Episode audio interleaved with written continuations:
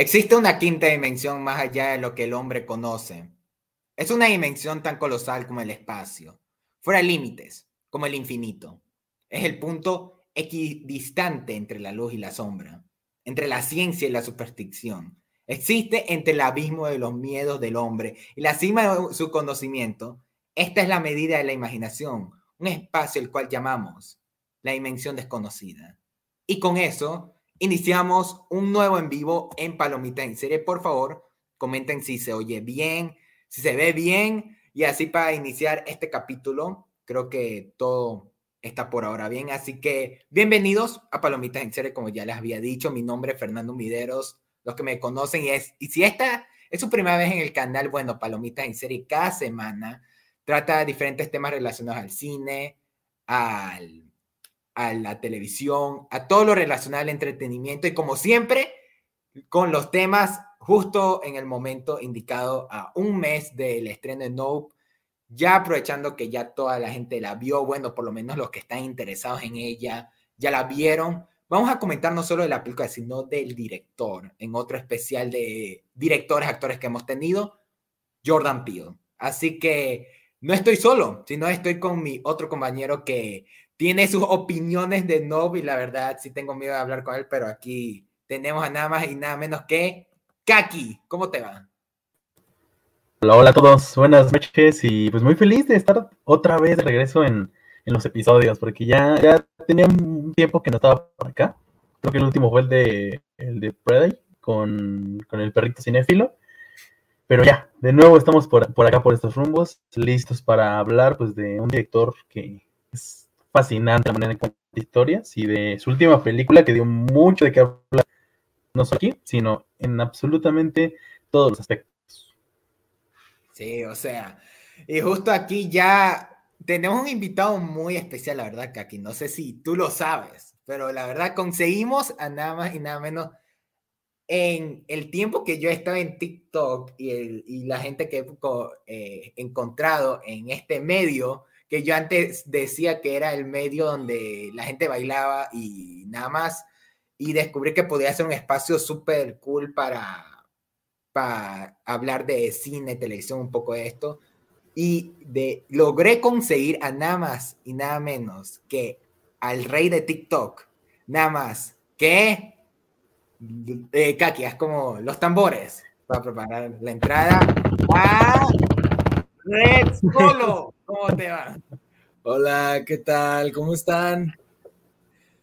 ¿Todo bien? ¿Cómo te va, cómo te va a ti? Muy bien, muy bien. Ahí tuve un pequeño inconveniente con mi internet. Esta última par de semanas del internet y yo al parecer no nos hemos llevado bien, pero ya afortunadamente todo bien. No, es como llevamos medio mes, en, llevamos desde, creo que solo había pasado dos semanas desde que se estrenó Nope, que estamos ya planificando el episodio de Jordan Peele y vi el, TikTok tuyo hablando con spoilers de la película y yo dije, eh, sería increíble tenerte en el episodio y dejé el comentario ahí y de pronto te respondí una historia y, y concretamos y aunque pasaron semanas con, con, lo de tu internet y todo, pero aquí estamos. Ya como siempre, este, si te sirve algo en palomitas, no somos bien atentos a los tiempos de las producciones. Nosotros hablamos de Peacemaker al mes que se terminó, así que hemos pasado por peores casos, así que todo bien, pero en serio, un gusto tenerte aquí, Reta. No, igualmente, o sea, ya ahorita cuando estabas dando la introducción de que dijiste el rey de TikTok y yo, ¿a poco va a venir Javier Ibarreche?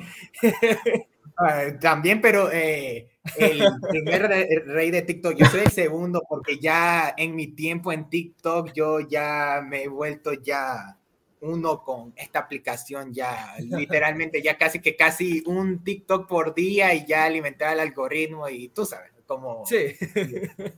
ya uno entra y ya es difícil salir porque salir ya ya fácil, por eso. Es como todas las aplicaciones, ¿no? Como todos los, los, sitios, ya es como de que los algoritmos ya nos tienen tan bien estudiados a todos que ya va a venir Skynet y nos va a robar, pero o sea, Skynet no va a ser un, un ejército de, Terminators ni nada así, Skynet son las diferentes aplicaciones y plataformas de streaming que simplemente quieren mantenernos este, a todos ahí en, su plataforma todo el tiempo posible. Entonces, ese es Skynet. Y, pero bueno, mientras Skynet nos dé de qué platicar, aquí vamos a estar. Y mira que quizás da más miedo que el Skynet de Terminator, la verdad. O sea, a mí me da más miedo eso. Pero bueno, creo que no vinimos a hablar de, de cómo TikTok nos tiene gobernados y ahí esclavizados y aún así comemos de eso, pero vinimos a hablar de Jordan Peele, como dije, así que como tal, eh, quería de una que como ustedes vieron, tanto Get Out, Get Out, Get Out, como Oz y como Nope, Así que vamos a hablar de las películas con spoilers y si quería, eh, vamos a tocar cada una de ellas. Así que antes de empezar, como eh, con el invitado, quisiera hacerte una pregunta y de ahí Kaki y yo vamos a, continuar y ahí y la plática. ¿Cuándo fue la primera vez que tú recuerdas que oíste de Jordan Peele o lo conociste? De Jordan Peele yo estaba en la prepa, fíjate, yo estaba en la prepa con, este, con su programa de Key Peele este, cuando hacía estos sketches cómicos con su compañero de comedia, este, Keegan Michael Key. Ellos tenían un programa de sketches, este, en, hola, Diana, este, ah, ellos tenían un programa de sketches en Comedy Central, creo que era la, cadena que llevaba, este, eh, Key que eran buenísimos y eran una dupla así de, yo creo, yo los considero una de las mejores y más icónicas duplas de, de la comedia del siglo XXI, porque realmente tenían ese, ese factor, este, como ese it factor que tienen todos los grandes duplos de, la comedia, llámese Abbott y Costello, llámese eh, Kenan y Kel, llámese El Gordo y el Flaco, este, Key Peele eran como de los, de los más así como, como presentes, pues. Entonces, yo estaba en la prepa cuando de repente era específicamente el sketch del maestro sustituto que era este maestro que interpreta a Keegan Michael que va a una escuela que es como una parodia, porque eran buenísimos los sketches, porque todos eran una parodia o una sátira a algo, llámese un concepto social que después adoptaría este Jordan Peele en sus películas a mucho más a, fondo, o, alguna película o género de película o estilo de, entretenimiento, no necesariamente nada más este, una película en particular. Y ese sketch del maestro sustituto era como una parodia acerca de las películas inspiradoras de un maestro que llega a una este, escuela problemática y les enseña a ver el buen camino y, transformar sus vidas. Esta era una escuela de un, una escuela de unos suburbios, una escuela así de clase media, media alta en Estados Unidos, a la que llega un maestro sustituto que es como los maestros que vemos siempre en estas películas de yo no acepto tonterías en mi clase, el primero que haga una broma lo mando a la oficina del director. Ah, y cada uno era una, todo el sketch se dedicaba a que estaba leyendo la, la, este, como la, estaba pasando lista y eh, en cada uno pronunciaba eh, como si fueran nombres estereotípicamente de gueto. O sea, Aaron lo pronunciaba Aaron o Janice la pronunciaba Janice o sea, cosas así, y era una, una sátira social muy buena, pero con un humor buenísimo también que lo podías este, dibujar este, o, digerir de diferentes maneras. Entonces, ya de ahí, ah, para, para mí, eh, Key Peele eran brillantes. Para mí era de lo mejor que se ha hecho de la comedia en los últimos 20 años. Entonces, cuando anunciaron que iban a terminar la serie, cuando anunciaron que iban a terminar y que ya no iba a haber más sketches de Key Peele, yo estaba deshecho. Anunciaron que iban a hacer una película que fue la película esta de Keanu, donde este, eh, están como queriendo rescatar a un gatito. Es una como especie de parodia de las películas de Keanu Reeves, pero más específicamente de John Wick. Por sí que le llama Keanu. O sea, Ajá. Mm, sí, de hecho, todo, todo, el, todo el, chiste de la película es alrededor justamente de eso. Y hacen esa película, terminan la serie de Key Peele y fue cuando Jordan Peele anuncia que iba a hacer el salto al cine como director, ah, porque Keanu la, la, produjeron entre los dos y escribieron el guion entre los dos, pero ninguno de los dos la dirigió. Eh, Jordan Peele anuncia que va a hacer su debut como director y sorprende al mundo que dice, voy a hacer mi primera película, pero no va a ser una película de comedia, sino va a ser una película de terror llamada Get Out. Ah, o sea, imagínate esa bomba, es como que ahorita Jim Carrey dijera, ¿sabes qué? Voy a ser director y voy a hacer una película de miedo, así, igualita, la misma lógica. Creo que nadie se lo podría esperar, pero te cuento que personalmente yo conozco el show, pero nunca lo he visto. Yo lo conozco por cultura popular. ¿no? Eh, el meme, este famosísimo meme de la parodia Obama, y los abrazos. Ah, claro, claro. Eh, yo ubico que viene ese show y creo que también hay un segmento en que hacen de soldados de guerra, creo que he visto puros clips de estos, pero nunca he visto un capítulo. Como es, es brillante, o sea, tienen un sketch donde son dos, o sea, que es en la, en la época de la esclavitud, donde son dos esclavos en una, este, como venta de esclavos, y están vendiendo a todos los esclavos menos a ellos dos, y al principio empiezan con un esclavo súper fuerte, y dicen así de que no, claro, te lo tienes que llevar a él, ¿cómo no te lo vas a llevar a él? Y luego está de que un esclavo súper delgado, ya súper viejito, y también los compran y ellos están como de que, ok, no quiero que me compren, pero ¿por qué están comprando a todos ellos y a nosotros no? ¿Qué tenemos nosotros de malo? Entonces, es buenísimo el estilo de humor que manejan. También hay uno donde, este, ¿qué pasaría si hubiera una epidemia de zombies, pero los zombies fueran racistas? Entonces, como de que están caminando ellos como si fuera un apocalipsis zombie, pero está un, el zombie de un viejito blanco en el carro y le pone el seguro al carro, o está una mamá zombie con su hija zombie y se cruzan la calle cuando los ven y se dan cuenta que las personas negras son inmunes y nada más están todas las personas negras teniendo el mejor tiempo de su vida porque ahora que los discriminen los zombies es algo positivo. O sea, yo jamás he oído sobre esos episodios ahorita, el solo imaginármelo, es como que tengo que buscarlos de una. Voy a intentar buscarlos porque yo no sé dónde están. O sea, sé que eh, hay clips en YouTube, pero no sé si ahí mismo están los episodios completos, pero sí tengo demasiada curiosidad porque sí he oído full de esta dinámica. Creo que de aquí también Keegan Michael Key como que saltó a, a actuar en más películas de, de, este show, si yo no, si no mal me confundo, creo. Entre 2014 2016, que fue cuando estuvo como en su máximo auge la, la, la serie, fue que ambos estuvieron así de que recibiendo ofertas de trabajo muy, muy cabrón. Pero siento yo que siempre se fue como que Keegan, este, que Keegan Michael Key siempre se fue más para el lado de la actuación y como que Jordan Peele siempre lo que más le llamaba estaba en el detrás de escenas, porque este, hace mucho voice acting también este, eh, Jordan Peele, hace una voz en, la película de Capitán Calzoncillos, este, hace también en, en, Bob's Burgers, hace varias voces, este, entonces hace muchísimo de eso, pero también él siempre estuvo mucho más presente en la producción de muchas cosas, mientras que este, Keegan Michael Key siempre estuvo más presente en la actuación. Entonces, como que siempre fue el llamado de los dos. Pero sí, en el 2000, entre 2014 y 2016 salieron muchísimas cosas, muchísimas. Sí, hasta yo me acuerdo que yo quería ver Toy Story 4 en inglés porque quería oír aquí a Michael Key y ah, a, claro. a Jordan Peele y que terminaron siendo de mis personajes favoritos en esa película. Y, justamente fue muy curioso porque, o sea, pues Toy Story 4 empezó producción por ahí del 2016, 2017, cuando todavía existía este Key Peele.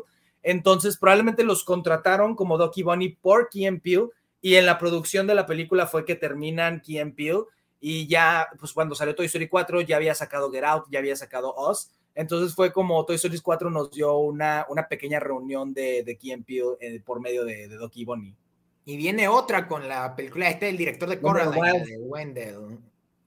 La Wendell y Wild. Ya, ahorita está confirmando el nombre. Y que tenemos un colaborador aquí y Críticas Premium que le encanta la animación y que dice que es una de sus películas más esperadas. Me la mencionó y desde ese momento que decía que era otra vez que era Michael Key. Y Jordan Peele, creo que de por sí ya era muy interesante. Creo que, y, de por sí que era esto mucho. O sea, esa película tiene todos los elementos para que ya uno le ponga la atención.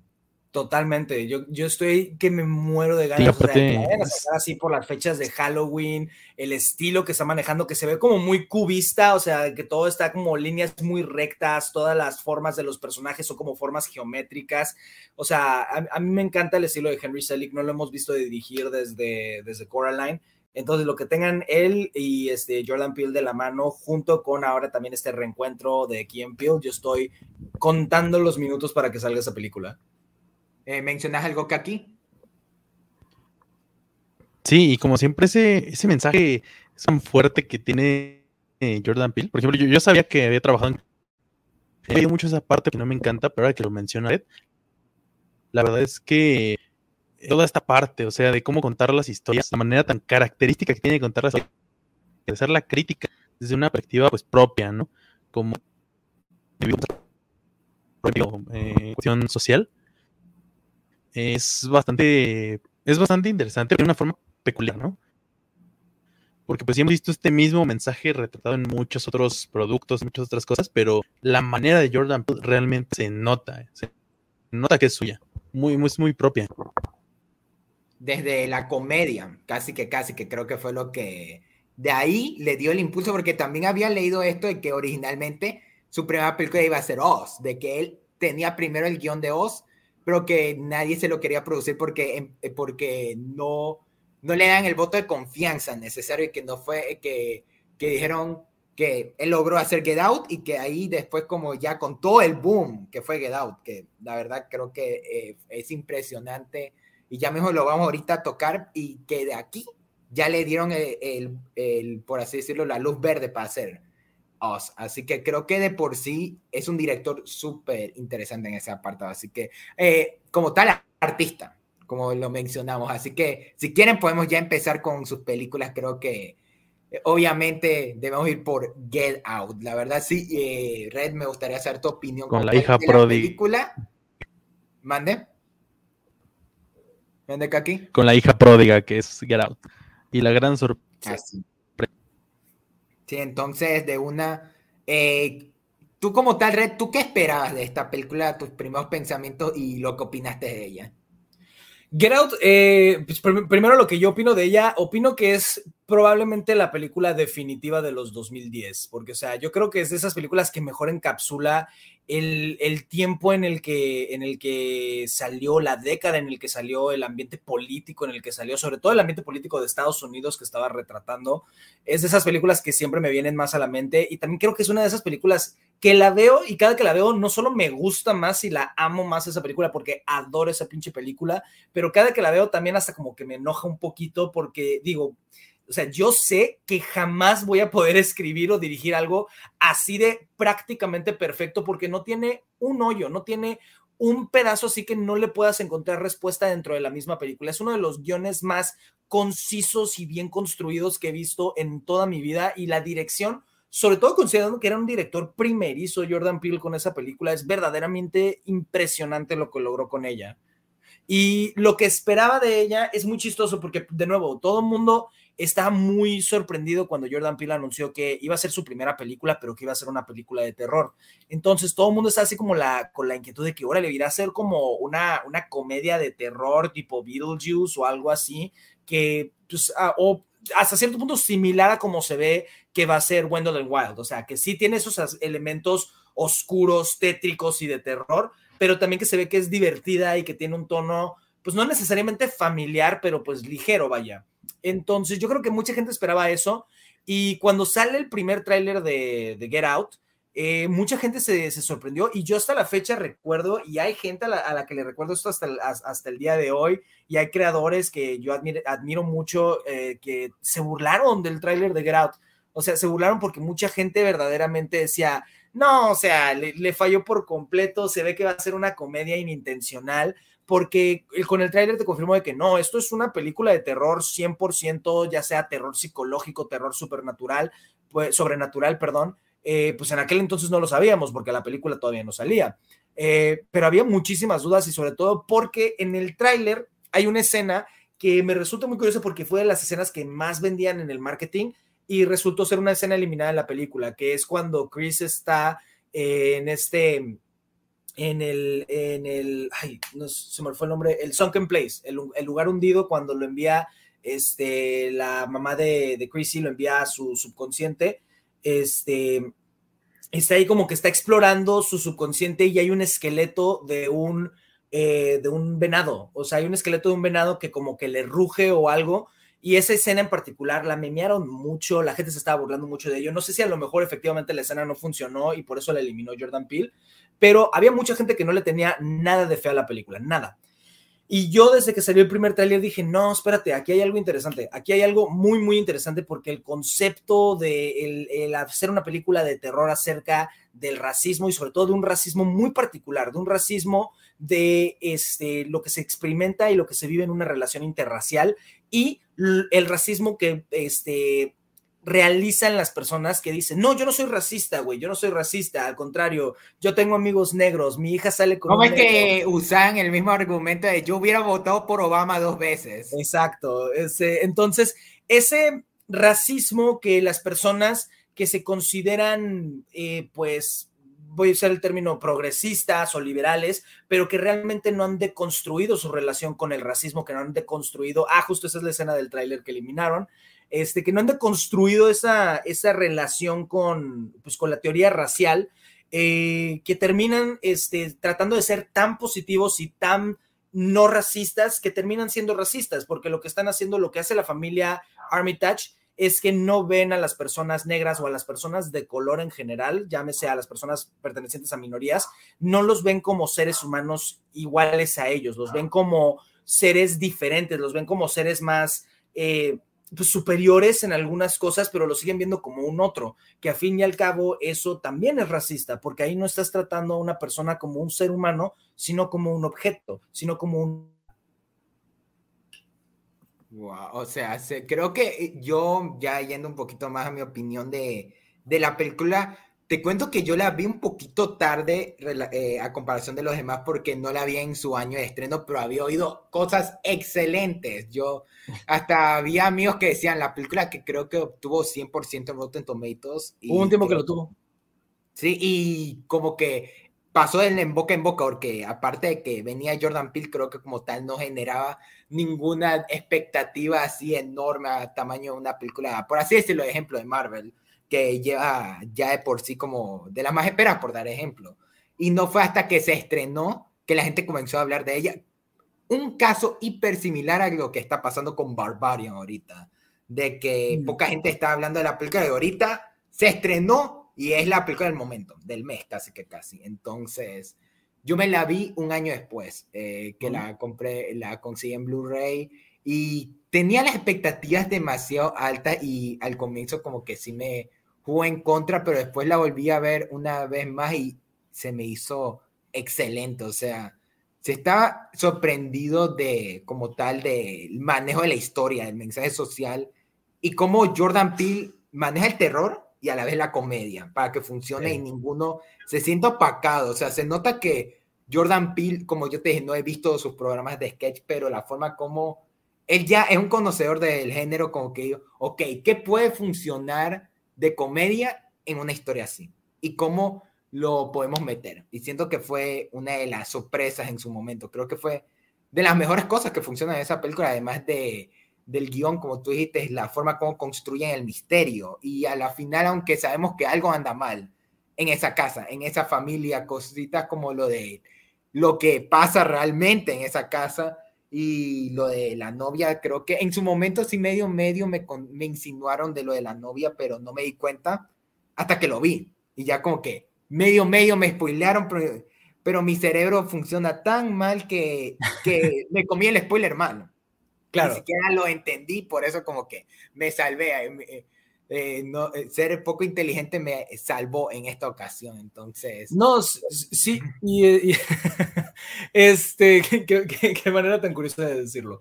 Este, fíjate que se me hace muy curioso porque Get Out, esa es una de las razones por las que me gusta tanto, porque siento que cada que la veo le aprecio un nuevo detalle o le noto un pequeño elemento que no había notado en, en las sin fin de veces que ya la he visto, pero una de las cosas que más me gusta de volverla a ver es que una vez, pues primero que nada, cuando la ves por primera vez, ese giro de que este, Chrissy, de que su novia estaba consciente de lo que hacen sus papás y que es como una reclutadora para ellos, o sea, ese giro es impresionante y te quedas frío la primera vez que la ves, eh, es, un gran, gran giro, pero eh, muchas veces cuando una película tiene un giro, se, es un arma de doble filo porque cuando el espectador la vuelve a ver, pues ya conociendo el giro te das cuenta que a lo mejor hay muchas inconsistencias en la primera mitad de la película antes de que te dieran esa sorpresa que realmente a lo mejor no estaba tan bien construido. Caso y ejemplo es este el giro de que Hans era el villano en Frozen. Que o sea, sí, pues cuando la vimos por primera vez, esa fue como una de las cosas que más este, llevaba a la gente que no, es que no manches, tiene un giro que la tienes que ir a ver este, pero pues vuelves a ver Frozen y realmente no hay ninguna razón que le hayan dado o algún indicio que hayan dado en la primera mitad de la película para decirte que Hans iba a ser el villano. No que te lo telegrafeen así tal cual, pero pues tienes que construir el giro para que sea un giro ganado y una sorpresa bien dada. Y realmente en Get Out hay tantos detalles antes de esa revelación de que Chrissy es una de las de los villanos de la película que realmente volviéndolo a ver, te da hasta más miedo el ver la actuación de, de la actriz que se me olvidó el nombre de la actriz. Alison Williams. Ajá, este, hace un trabajo increíble con ese personaje porque es una sociópata. Es una sociópata que fue construida desde su niñez para ser una sociópata, para de nuevo no ver a las personas de color, no ver a las personas negras. Y hay teorías de que, por ejemplo, no es nada más con las personas negras, que quizás hay un, hay hombre japonés en la reunión esta de la familia Armitage que pregunta, ¿crees que ser afroamericano tiene más ventajas o desventajas el, el, día de hoy? Hay una teoría muy popular que quizás ese hombre japonés no era japonés originalmente, sino un hombre blanco que le pasaron su cerebro al cuerpo de un japonés y ahora está explorando la posibilidad de pasar de un japonés a un hombre negro. Entonces, eh, hay muchos detalles como ese, pero también específicamente con Chrissy, que siempre que está hablando con, este, con Rod, con el personaje de, este, ay, se me fue el nombre del actor, pero me cae muy bien, de, el de Little Red Caleb Landry, Caleb Landry Jones, el de... No, no, no, no, eh, eh, eh, Little Rel Howery, el amigo de, de, este, de Chris. ah, sí, este Little Rel. Little Rel Howery, que siempre que está hablando con Chris, este, le intenta cortar la conversación para que Chris no le dé muchos detalles de dónde está ubicada la casa. Y también, este, pues tienen esta como coqueteo que te dejan dar al principio, que Chris está un poquito celoso, que Allison y, y, este Rod están coqueteando y todo lo demás. Ahí ya está como de que, ah, una vez que me deshaga de Chris, vámonos ahora por Rod y él va a ser el siguiente en el plan. Y cuando van camino a la casa de los Armitage, cuando están en la carretera y pasa lo del venado y todo eso, y que llega el policía, eh, cuando le pide la identificación a Chris, Allison no deja, perdón, Allison, este, Chris no deja que, uh, no, le estoy llamando Chris y se llama Rose el personaje, Rose. Rose. Rose le dice este, que no le dé su identificación, que no tiene ninguna razón para, para dársela y demás porque él no estaba manejando. Y, o sea, cuando lo ves por primera vez, te piensas, ah, claro, porque es una buena novia y no, no quiere dejar que su novio sea víctima de racismo, cuando en realidad lo que está haciendo es que no quiere darle la identificación para que el policía no guarde los datos de Chris y no sepan cuál fue su último paradero, que estaba en la casa de los Armitage, porque si cuando desaparezca Chris va a ser el primer lugar donde lo van a buscar. Exacto, además de que, además en la parte en la que el, personaje este de Rod, eh, que va al al lugar de policía a decir la teoría, eh, eh, me encanta el uso del chiste de son esclavos sexuales. Esclavos sexuales. esclavos sexuales. Y no le creen, o sea, porque es una tremenda tontería, pero, pero al fin y al cabo, de haberlo Ese personaje da todos los cómicos de... Sí, total. o sea, desde ahí creo que fue la primera película que yo vi de, de él y de ahí ya lo comencé a ver en otras producciones. La sí, que también, es... también, fue un, un, boom total para Little Rel después de Get Out, porque verdaderamente es, es de esos personajes que, como dice Kaki, es, es, completamente icónico y uno de los mejores supporting characters en la historia del terror. Sí, y Alison Williams hizo poquitos trabajos, pero yo le he mantenido el tanto después de, de esta sí. película. Por un momento, hasta de la primera mitad que yo la veo, yo me enamoré al punto de, ¿sabes qué? Tú también llévame si quieres, ya, ya no importa de este punto. y eh, eh, hizo esta película, no sé si la viste, The Perfection, la cual se, se me hizo una película súper infravalorada del 2019, que es de Netflix, que el que la tiene te la recomiendo, donde no, también hace una excelente actuación. ¿Mande? No la he visto. Sí, eh, te la recomiendo mucho. Y, pero de ahí casi que no ha hecho nada. Siento que, que me gustaría verla más en estos proyectos. Ahorita que me volví a repetir para el podcast Get Out, yo, yo digo, eh, yo no sé cómo es que Alison Williams no está haciendo más proyectos, eh, la verdad. Pero aquí creo que el que más terminó también ganando fue Daniel Kaluuya. Porque no, aquí Daniel una, Kaluuya una se volvió total en esta película. Se, porque yo te digo que yo la primera vez que vi a Daniel Kaluuya fue en Johnny English 2. Y yo de ahí yo lo ubicaba. O sea, yo ya hasta cuando vi la escena, la mítica escena de él eh, llorando, yo dije, ese no es el, el chico de, de Johnny English 2 y ya de ahí me quedé con esa imagen y por eso hasta que en Johnny English había este chiste de Mozambique. Y en Judas y The Black Messiah yo oía que, que el personaje habla de Mozambique yo digo, ¿esto es una referencia o es porque estoy rebuscándole a esto? Pero así, así se me quedó la imagen, pero creo que desde aquí, el, hasta también estuve en Kikas 2, pero desde aquí... Es cierto el man se hizo sí, una carrera. No, sí, Oye, es hecho, o sea, esa... Dani Kaluuya, él, él lleva la industria desde muy morro, o sea, desde adolescente, él estaba en una serie británica llamada Skins, que Skins, para quienes crecimos en los 2000 fue básicamente nuestra versión de Euphoria. Este, técnicamente eh, yo sí conozco gente que, que, con la que he visto Euphoria que dicen, esto es Skins, y yo como que la tengo pendiente, porque todo el mundo, y, creo que ahí también se lo cae Escodelario, ¿verdad? Calle Escodelari, también este Dev Patel, Nicholas Holt, este, muchísimos así, muchos actores británicos así de la generación de Daniel Kaluuya y de este y de Dev Patel, eh, pues salieron de Skins. Y fíjate que a mí, a mí la verdad nunca me gustó Skins. Yo la intenté ver en la secundaria y en la prepa porque tenía una amiga que era súper fan de, de, Skins, pero nunca me llamó porque todo se me hacía de que, güey, es un drama de un montón de tóxicos y es como de que, que hueva pero yo sé que, que Skins era muy popular por muchísimo tiempo y Daniel es una de estas generaciones de, de actores que salió ahí de Skins. Entonces está desde muy, muy morro y salió en estas películas como mencionas, en Kick-Ass, en Johnny English, pero realmente pues lo que lo catapultó a otro nivel fue Get Out, porque verdaderamente es un tremendo pedazo de actuación que, si te das cuenta, Chris no dice mucho por mucho de la película, es un papel muy callado, muy reservado y muy complejo en muchos niveles porque es un personaje tan, tan multifacético y que tiene tantas diferentes capas de trauma, de humanidad y este realmente te lleva por este viaje a través de toda la película y tiene una transformación brutal a lo largo de toda la película. Y este ahí pues sale Get Out y lo nominan al Oscar por Get Out eh, y, yo creo que era una de las mejores actuaciones ese año. A lo mejor no estoy seguro si diría que fue la que debería haber ganado ese año, pero fue una tremenda actuación. ahí afortunadamente, pues ya, ya es, es, es, un ganador del Oscar, ahora justamente por Judas and the Black Messiah. Y es, es impresionante la calidad de, actor que, que, es Daniel Kaluuya.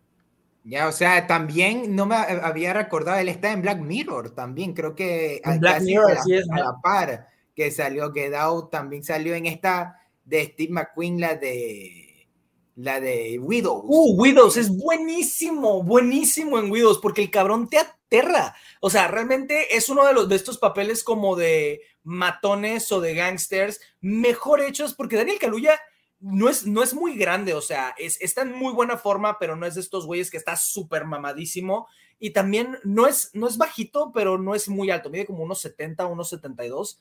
Entonces. Creo que hasta yo, yo mido 3 centímetros más que Daniel Kaluuya, ¿quién lo diría? Sí, o sea, no es muy, no es, no es muy alto, es hasta cierto punto bajito o, promedio.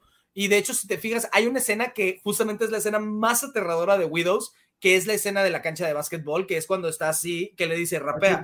Ajá. Y es como de que ni siquiera lo puede ver a los ojos por lo cabrón e intimidante que es Daniel Kaluuya.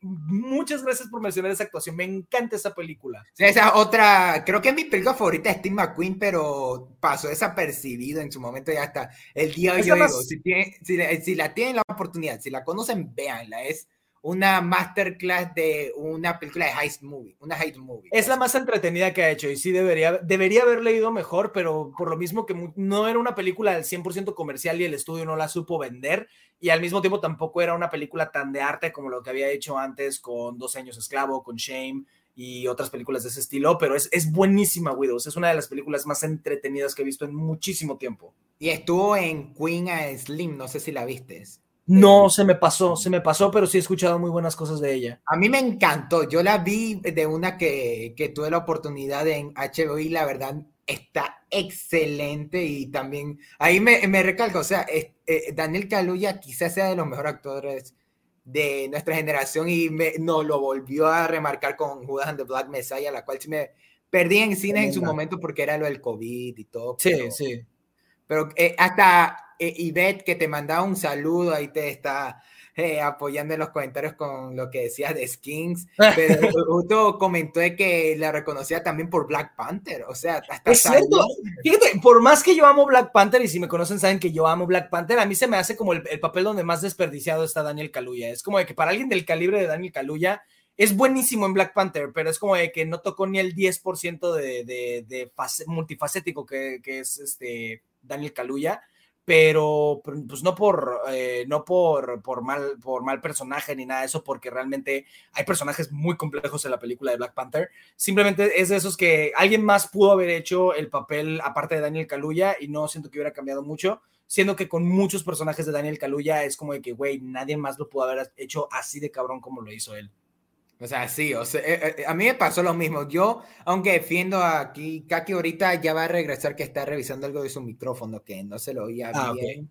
Eh, nosotros defendemos cuando podemos a Marvel y cuando no, ya no podemos hacer nada. Ya, pero si hay algo que sí algunas veces nos molesta en Marvel cuando tienen actores y, y como que sí los dejan a desperdiciar. En, y yo sí recuerdo que en Black Panther una de las cositas que no me encantó porque sí, quizás sí sea de las mejores de Marvel, es que tenía a Daniel Kaluuya y lo dejaron como un villano secundario, casi que casi, y no, lo usaron mucho y la verdad, y hasta el punto de que dijeron de que iba a estar en Wakanda Forever, pero lo quitaron y no, fue, fue por Daniel Kaluuya.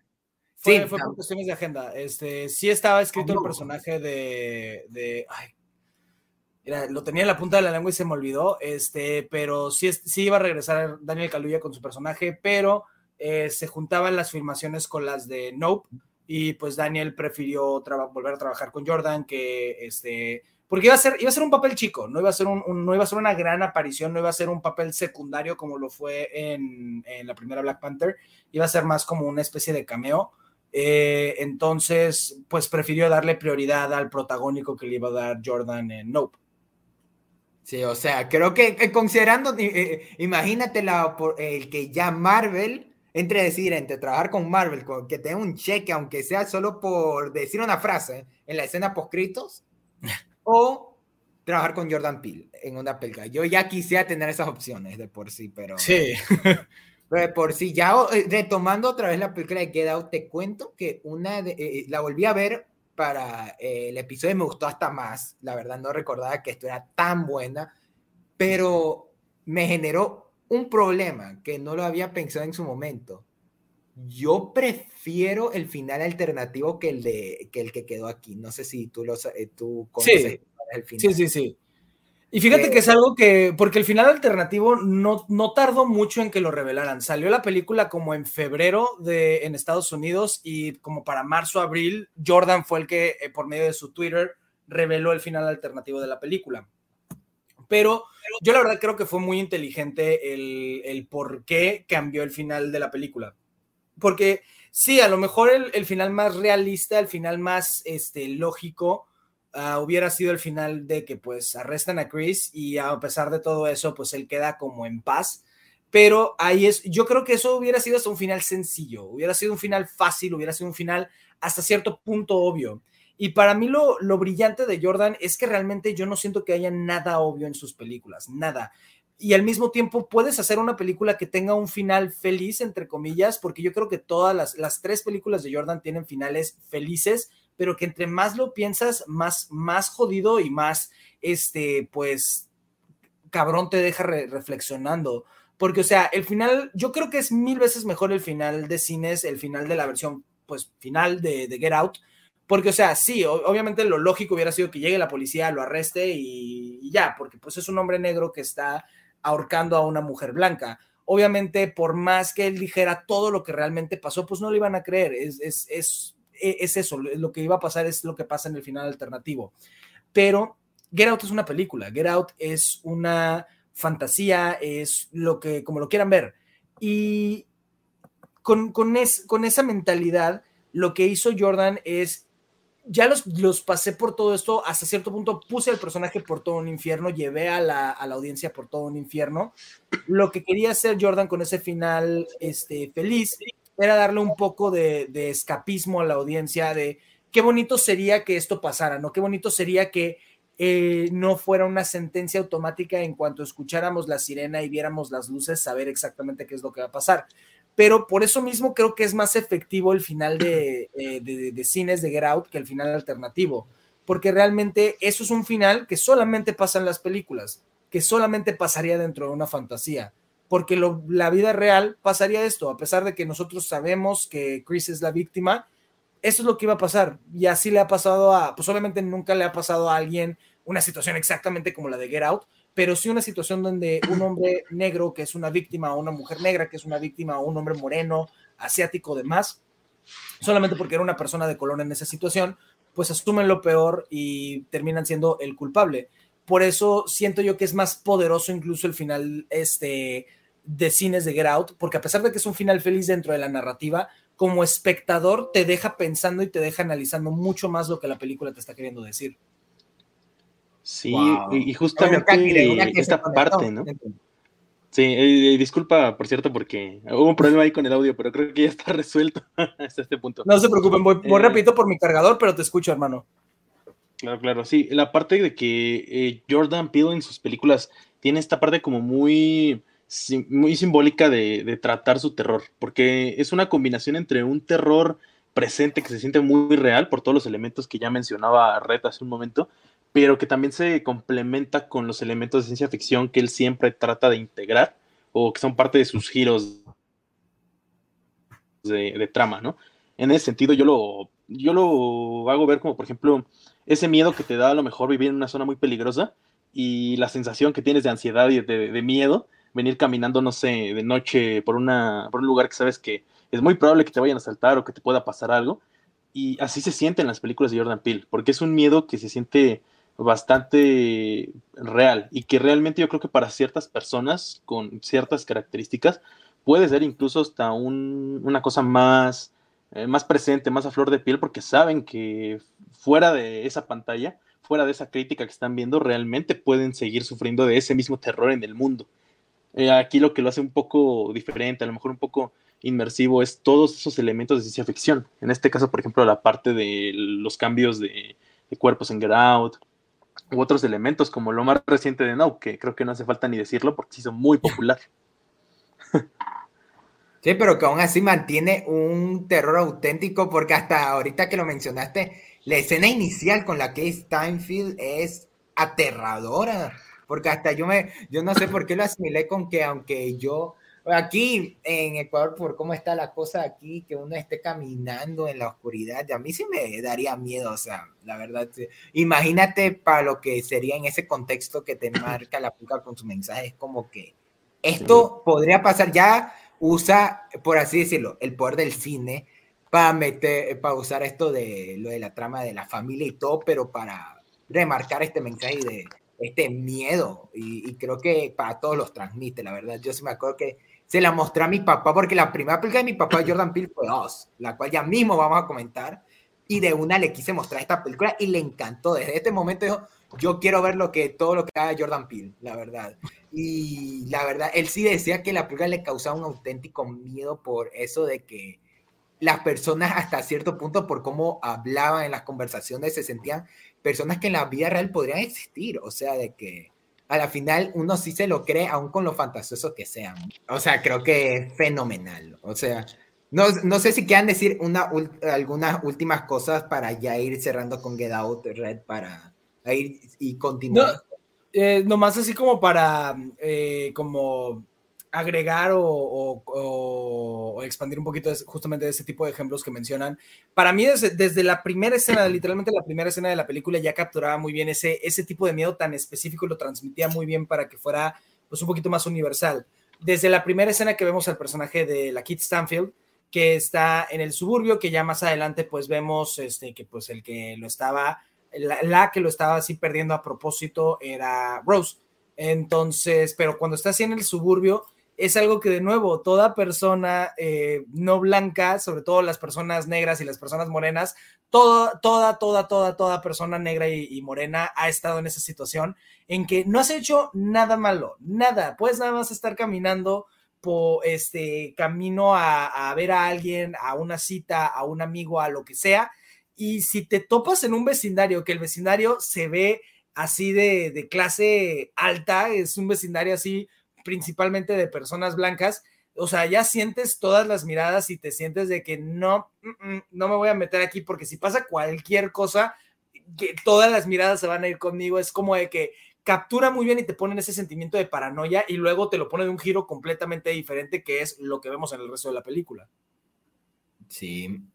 En general, ¿cuáles serían tus conclusiones de Get Out para cerrar con la película? Es, voy a nada más a repetir lo que dije al principio. Es verdaderamente, yo la considero una de mis películas favoritas. Es una de las mejores películas de la década pasada, eh, si no es que la más definitiva de, de la década de los 2010. Y de nuevo, es de esas películas que yo no le pongo un pero. Cada que la vuelvo a encuentro nuevas facetas, le encuentro nuevos niveles, le encuentro nuevas cosas que apreciarle, porque es verdaderamente increíble. No tiene un momento débil, no tiene un agujero en todos sus guiones, es lo más cercano a perfecta que puede ser una película.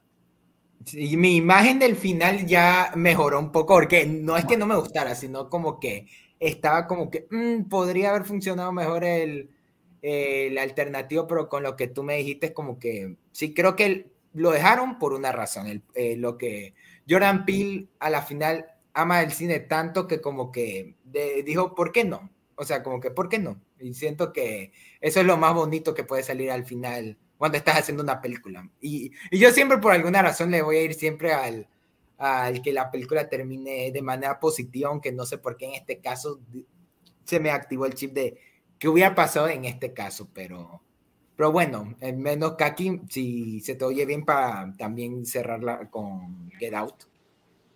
Cool, sí, no, pues eh, creo que las mismas conclusiones. Get Out fue sorprendente, diría, que es la palabra que define eh, por completo, porque yo no esperaba cuando fui la primera vez a una sala de la película encontrarme con lo que vi y la verdad es que no lo cambiaría por nada, es buenísimo. Y de aquí, en mi, en mi caso, aunque se me hace excelente la película y con el tiempo me sigue gustando más, voy a serles honesto, creo que es mi menos favorita de Jordan Peele. Ahorita wow.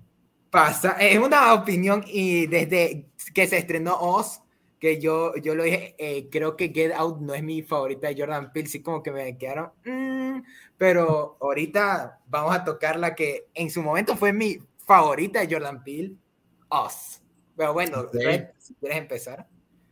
Eh, pues fíjate que Oz, yo, yo, no, yo no siento que haya hecho una sola mala película Jordan Peele. Para mí las tres que ha llevado son hit tras hit tras hit.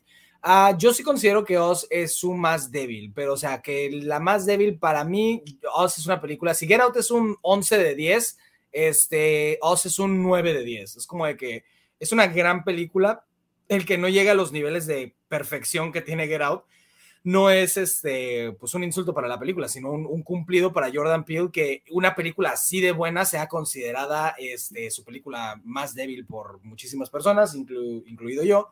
Este, pero es una gran película, es una gran, gran película. Y aunque no la considero tan buena como Get Out, la considero más compleja y más ambiciosa que, era, que Get Out, definitivamente.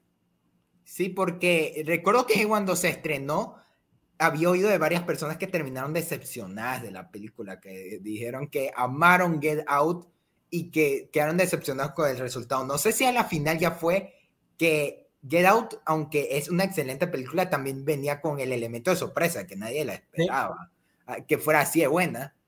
Y llegó Oz con ya esa expectativa.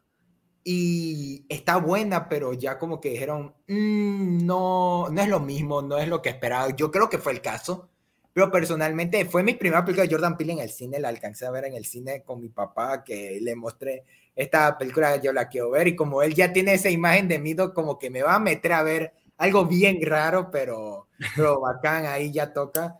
Eh, a las películas que lo he metido a ver a mi papá, eh, ya está terror me eh, tiene llevarme al cine, ya, ya le voy a decir si viene este fin de semana por mi cumpleaños, ya le diré, vamos a ver Don't Worry Darling, y no le voy a decir de qué trata, vamos a ver, a ver cómo sale. Y yo la llevo, lo llevé a ver así, Oz, y él, le fascinó. Y de por sí yo quedé fascinado. Yo, yo, yo, cuando salí y, y, pasaron la última escena, la última toma de la película, yo dije, wow, yo está, estamos ahí como, ah, ¿qué acabamos de ver, papá? ¿Qué acabamos de ver? Acabamos de ver cine. Acabamos de ver cine. Así, casi que casi como el meme, pero la verdad, como tal, Oz creo que personalmente me encanta demasiado la historia de Oz porque fue la a comparación de Get Out, yo me quedé con Oz en la cabeza por días intentando analizar todo lo que quería decir la película, esto del tema de este lo sacó mi papá, ni siquiera yo, el tema de lo de las manos, todas sujetadas y el movimiento este con los trajes rojos de thriller, casi que de Michael Jackson la verdad ahí me quedé pensando demasiado de, esto también, con esto, casi una alegoría lo de los dobles y todo, pero la verdad es, está increíble, tanto como una película disfrutable de terror, como también una película de la cual le puedes raspar de donde sea, hasta eh, cosas como el, el, conejo que como tal no tiene un, sí, un contexto tan ahí profundo, sino porque Jordan Peele creo que dijo en una entrevista que es el animal que más miedo le tiene y que por eso dijo, dijo, lo voy a poner. Y, y como que está cool ese detalle, pero como que Y de hecho todas sus películas, si te fijas, tienen un elemento que tengan que ver con algún animal. En Get Out es el venado, en Oz es el conejo y ahora en Nope es el caballo. Sí, ahorita no lo había pensado así, pero es cierto.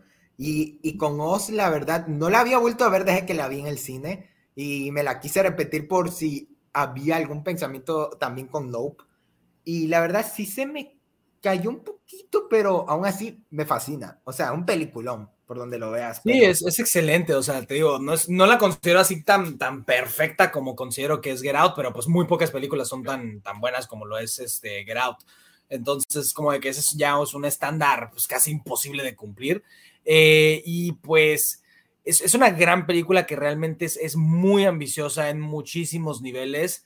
Eh, y la creo, la, creo yo de que realmente la primera película con la que le dieron una escala mucho más grande, aunque todavía son, son películas con presupuestos moderados, de moderados a chicos, las de Jordan Peele, pero realmente las hace sentir tan grandes y con Oz realmente pues era una escala de que sentías que alrededor de todo, que estabas rodeado por todo tú como espectador y los personajes también.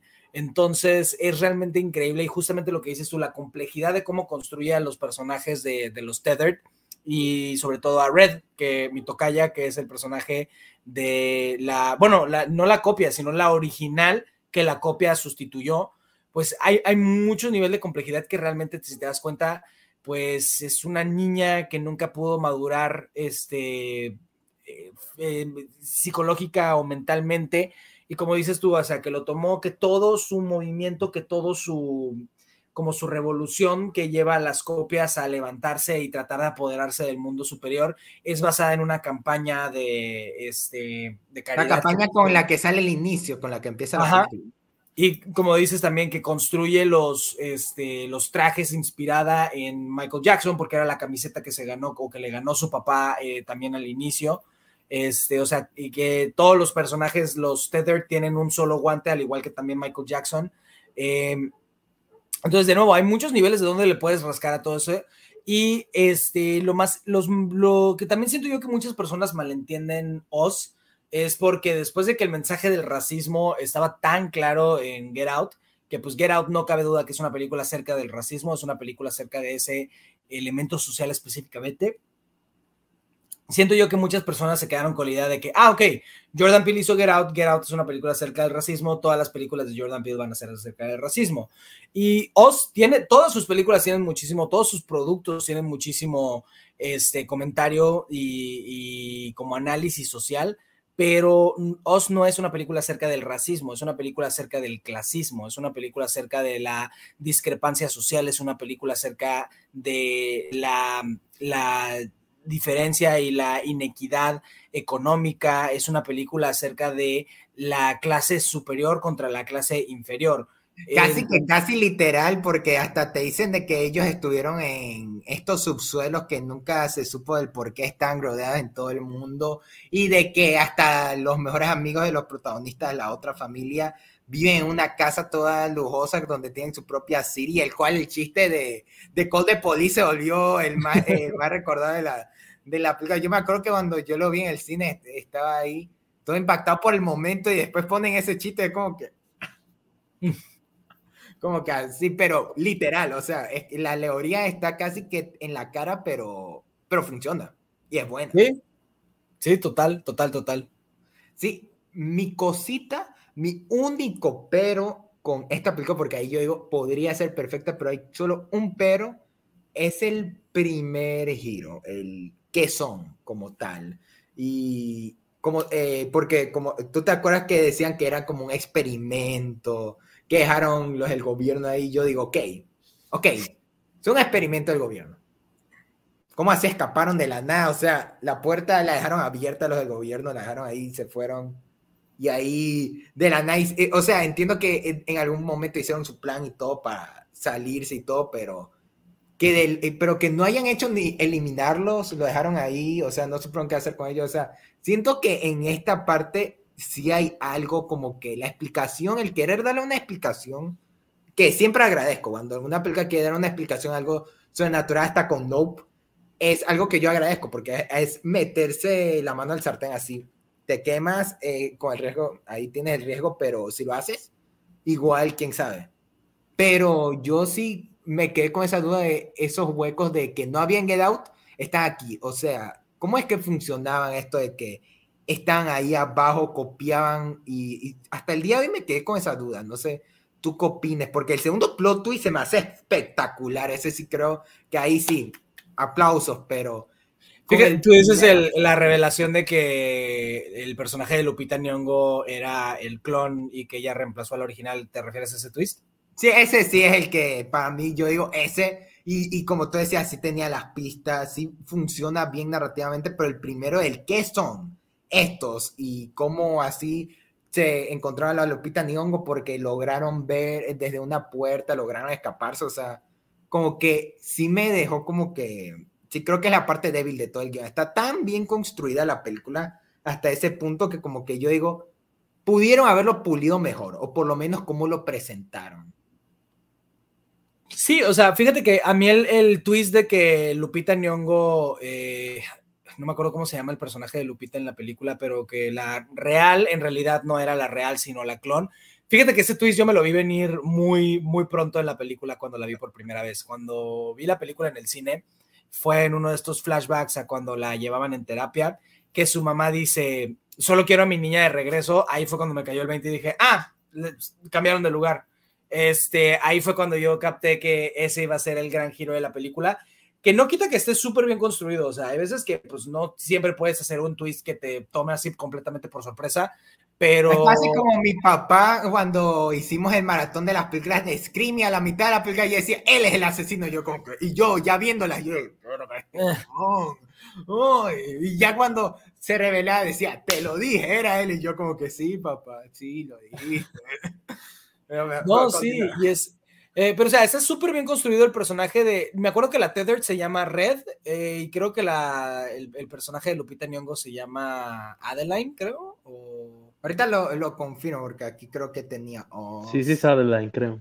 Adeline, sí, ¿no? Algo así. Entonces, eh, e, ese personaje se me hace súper bien construido y se me hace fascinante y también. Ah, para mí es un crimen, un crimen que la academia no se haya tomado tan en serio Oz como se tomó a Get Out, que pues también le, afectó que pues no tuvo el, el, momentum, así como dices tú, del el factor sorpresa que fue lo que apoyó tanto a Get Out en su momento. Pero, o sea, Lupita Nyong'o dio no solo una, sino dos de las mejores actuaciones del 2019 en una misma película y el que no la haya nominado a Mejor Actriz me sigue pareciendo uno de los mayores crímenes en la historia de los Oscar, porque es excelente en esa película, Lupita Nyong'o. Es el que no haya nominado a Tony Collette por Hereditary. Yo hasta el día de hoy sí sigo como... Ah, Tony Collette también eh, fue un crimen el que no la haya nominado, porque también es un pedazo de actuación lo que hace en Hereditary. Y, o sea, pero, o sea, sobre todo lo que logra Lupita Nyong'o con diferenciar y crear dos personajes tan increíblemente diferentes y complejos, pero que se complementen también, realmente es algo impresionante. Eh, y lo que logra, fíjate, a mí no me molesta del todo, porque sí es cierto, no es, eh, en Get Out todo tiene un porqué, todo tiene una razón, que incluso las dudas con las que muchas personas se quedan después de ver la película, la misma película te la responde viéndola otra vez y poniendo atención a todos los detalles, todo tiene un porqué y todo tiene respuesta en Get Out. Oz es una película mucho más abierta, mucho más inconclusa, pero es por diseño. Yo siempre doy este ejemplo de que la gente que dice que es mala película Oz porque no te explican de dónde vinieron las copias, de dónde llegaron los Tethered, es como de que, ok, la película de John Carpenter de La Cosa del Otro Mundo, ignorando que le hicieron una precuela en el 2011, esa película cuando salió en 1982 y por sí sola no te da una explicación de qué era la cosa, de dónde vino la cosa. Ah, solo te decía, está en el hielo, era un alien, era lo único que tenías que saber.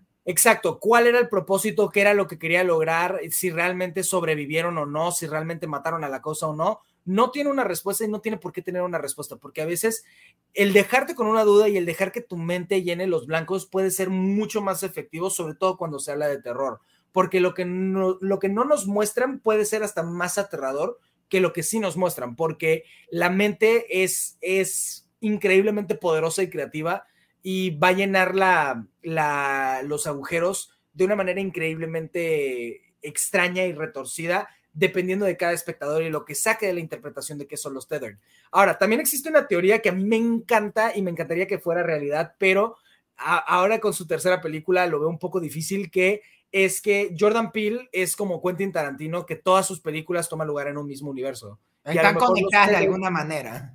Ajá, pero, o sea, no que vayan a hacer un crossover ni nada de ese estilo, sino que, pues, de nuevo, si eres fan de Quentin Tarantino, sabes que puedes encontrar conexiones con todas sus películas, porque todas son una misma línea del tiempo y todas son parte del mismo universo de Quentin ya Tarantino. En 2019, luego de ver Once Upon a Time in Hollywood, ver la escena poscrito con la red Apple, yo diciendo, ¡Oh! la red Apple que está en Pulp Fiction, pero también... Sí, sí, sí. Así.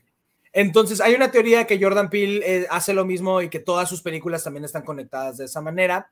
Ah, y hay una teoría que los Tethered fueron una, un experimento de la orden de la coágula para ya no tener que raptar personas necesariamente, sino tener eh, copias exactas pero sin alma para ya no tener que lidiar con el, el sunken place que pasara lo que pasó como por ejemplo el personaje de la Kid Stanfield que por un momento volvió a recuperar control. Tienes una copia exacta del cuerpo de la persona sin alma, sin identidad, pues ya le puedes transferir tu cerebro sin ningún problema entonces, pero pues no lograron deshacerse por completo del espíritu de voluntad o del alma de los Tethered y por eso los abandonaron y continuaron con los experimentos de robarse a la persona real, cortarle el cerebro y, y este, mudar su memoria de esa manera. ¿Quién sabe? No, bueno, Kaki, si ya eh, estás todo bien para... Eh, sí, no, está, bien buena la teoría que acaba de decir Red, es que me quedé pensando en ello y estaría súper cool, ¿no? Ahí sí se te oye muy bien, bro, así que para que... Sí, como dice, se cayó la teoría ya con la última película por, por personajes repetidos, pero... Hay un video, hay un video que... Pero es que, o sea, no por personajes repetidos, porque, o sea, si te fijas realmente en, de nuevo, utilizando de ejemplo el, universo de Pulp Fiction, varios actores tienen varios personajes en varias películas, pero aún así están las conexiones. Entonces, el que Daniel Sí, yo había oído la teoría de que... Yo, eh, eh, la teoría de que el, el, personaje de Daniel Kaluuya en Nope es el tether del, del Daniel Kaluuya de Get Out. Yo mm, Mm, mm, no, no creo que vaya por ahí. Simplemente, pues de nuevo, es fantasía, pues, este, simplemente aceptar eso como realidad, pero bueno. Eh, pero yo simplemente por el final de, de, de, Oz se me hace muy difícil, a menos que Oz sea como el final del universo de Jordan Peele cronológicamente. este, realmente no hay manera en la que no cuadre con la teoría de que, pues, Get Out. Get Out y Oz sí pueden conectar perfectamente sin ningún problema pero Get Out, Us y Nope, ahí ya es cuando empiezas a, tener problemas para hilarlas las tres, aunque Get Out y Nope también las puedes conectar de varias maneras, pero de nuevo es, un poco complicado. Eh, Kaki. No, y bueno, también hablar un poco de esta parte, ¿no? De que ahora que mencionabas de Daniel Kaluuya, que se volvió con Get Out como el rostro de Jordan Peele. Y hubo una cosa interesante que fue que, que Us tuvo como una recepción más, o sea, no hizo tanto ruido, digamos, en todas partes como la primera película. Y es algo que yo creo que tiene que ver con dos cosas, principalmente. Una es justo esto que te digo, que yo creo que Daniel Kaluuya hizo una simbiosis tan buena con Jordan Peele que mucha gente como que empezó a asociarlos directamente, ¿no? Y eh, yo sí conozco mucha gente que ni siquiera sabía que la película de Oz era de Jordan Peele y llegaban comentarios como tipo, oh, es como esta película tipo Get Out, y es como, pues, es que es el mismo director. Habrá que decirlo. Casi como actor, eh, eh, como dice y ver en los comentarios actor fetiche, o este, estos dúos de actor y director. Sí, pero lo que iba a decir, es como, es como este Scorsese con DiCaprio, o en su momento Scorsese con De Niro, este, en su momento también Tarantino con Uma Thurman, eh, Tarantino con Samuel Jackson. Sí, o sea, y realmente es, es, que realmente se nota que disfrutan mucho el colaborar con ambos, porque sobre todo eh, Daniel ha dicho que con esta película de, Nope eh, le dio fue mucha colaboración entre todos los personajes para, para crear este, a la historia de sus personajes y demás. Justo, justo. Y también esta parte, ¿no? De que Get tiene como esta doble, eh, digamos, doble mérito de que yo siento que es una película que cualquier persona absolutamente puede disfrutar sin pensar demasiado. Obviamente es una película que tiene mucho escondido y que siempre le puedes encontrar más y más, pero Oz es una película con un tono un poquito más críptico, como ya mencionaban, y yo siempre, siempre la relacioné con un poquito el estilo de cine de Aronofsky, que tiene esta parte como más de que tienes que sí o sí pensar eh, o llenar los huecos, como, como dijiste bien hace rato, eh, de absolutamente casi todo lo que ves en pantalla. Y eso es algo que muchas veces a muchas personas es lo que los hace pensar que, que no, que algo falta, que algo realmente no los atrapó porque pues no, no soy capaz de imaginarlo en mi cabeza, ¿no? Que digo, eso también es válido, pero siento que eso es lo que puede llegar a entorpecer la experiencia de lo que es Us para algunas personas. Para el público en general. Sí, y no tanto el público en general, sino también gente que a lo mejor no le gusta tanto este pedo de ver películas como, como de estarlas descifrando, o ver películas que sean demasiado oscuras y, raras en los elementos que incluye. Eh, sí puede ser como de... la interpretación, vaya. Ajá, exacto. Exactamente. Y es que realmente yo siento que para mí un, mal ejemplo de, o un ejemplo de cómo hacer ese tipo de, a mí una de las razones por las que no me encanta tanto esta película como a muchas personas, que es Joker. Joker creo que es un ejemplo de cómo hacer una película abierta a la interpretación de una manera equivocada, porque realmente fue una película que construyeron con la idea de que no le vamos a dar respuesta a esto para que la gente invente lo que ellos piensen, porque o sea, si ves entrevistas con este Todd Phillips acerca de los elementos abiertos de Joker, eh, pues él dice, es que realmente no le dimos, no, no indagamos más en esto para que el público este, hiciera su interpretación, es que realmente no hicimos esto para que el público este, tuviera su interpretación. Ahí el, el, trabajo del director y sobre todo del, del director y del guionista es realmente construir tu película y que por lo menos tú como cineasta tengas la respuesta concreta de qué es lo que significa todo en tu película. Todo en tu película tiene que tener un porqué. Ya si lo quieres, este, como retraer, o no darle este, la información. Se me figuró que se cayó algo allá, pero bueno.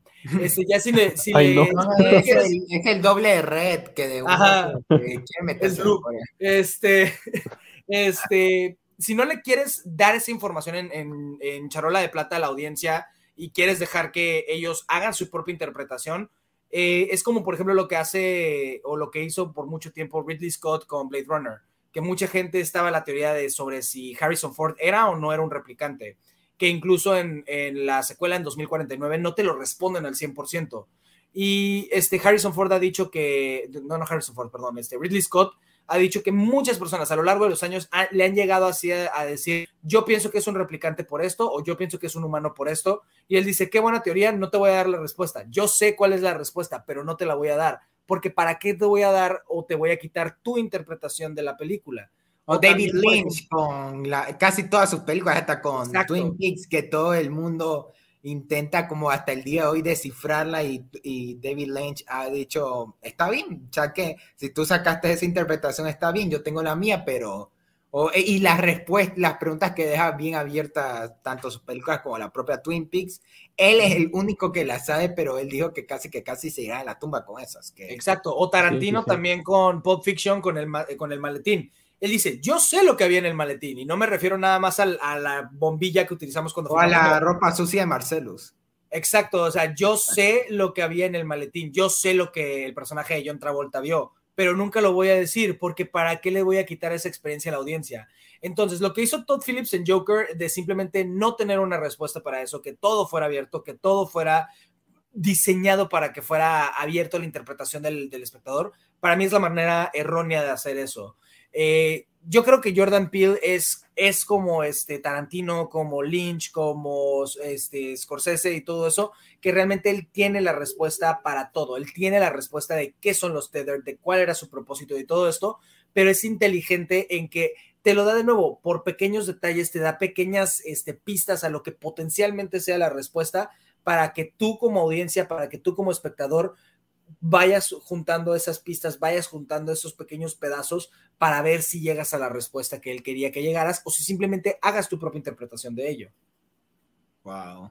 O sea, eh, casi mi respuesta a todo esto ha sido wow, porque así, así eh, eh, de solo escucharte de todo lo que dices de esas teorías, o sea, no lo había pensado en ese punto, pero acá tú ibas a decir algo.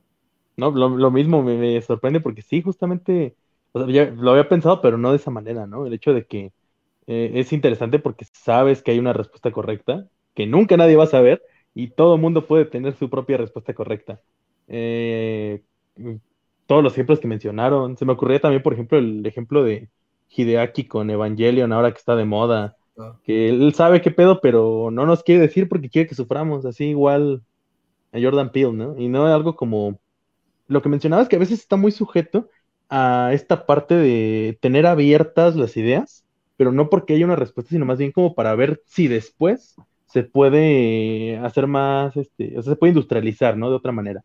Se le puede seguir capitalizando, no por la parte artística o interpretativa, sino simple hecho de que, que ahí queda un hueco, caben tres secuelas más de la película. aunque yo creo que Jordan Peele no lo hizo con esa intención, pero quién sabe, o sea, Sí, no, no me más el ejemplo de Joker. El ejemplo de Joker con eso último. Ah, sí, sí, sí. Hace, mira, ya tuvimos. yo que defiendo Joker cuanto más puedo. Yo cuando dijeron, anunciaron la secuela, como que, ok, a esto ya ahí no me meto. Yo ahí ya. ya ahí, Top Phillips, tú hiciste lo tuyo. Ya ahí.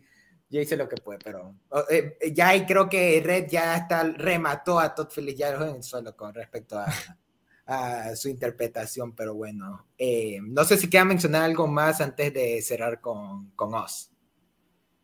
No, o sea, no, simplemente creo que es una película muy ambiciosa eh, y muy, este, creo que hasta cierto punto es, es un poco más, más como clásicamente entretenida que Get Out, porque Get Out es tan perfecta y se mueve tan bien y todo esto, pero Oz es, está construida casi como una película de terror combinada con una película de aventura familiar.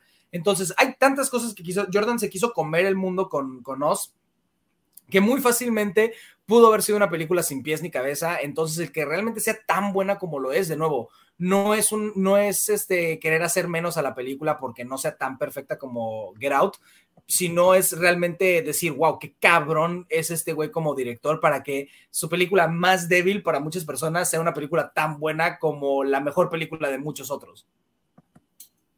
Sí. Eh, ¿Kaki? Eh, no, yo creo, yo creo que yo me quedé bien con Es, es una película de la que no tengo tanto que decir por esto mismo que te comentaba. Es interesante su elemento de ciencia ficción. Creo que de las tres películas es la que tiene elementos de ciencia ficción favoritos, personalmente.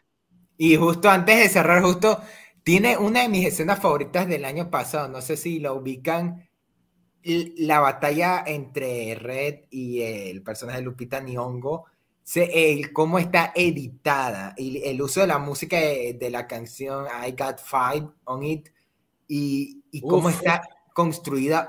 yo cuando la vi, yo, yo quedé impresionado, fue por un momento mi escena favorita del año porque yo siempre durante el año voy recolectando estos momentos de película, serie y en ese año entre mis favoritos estuvo ese.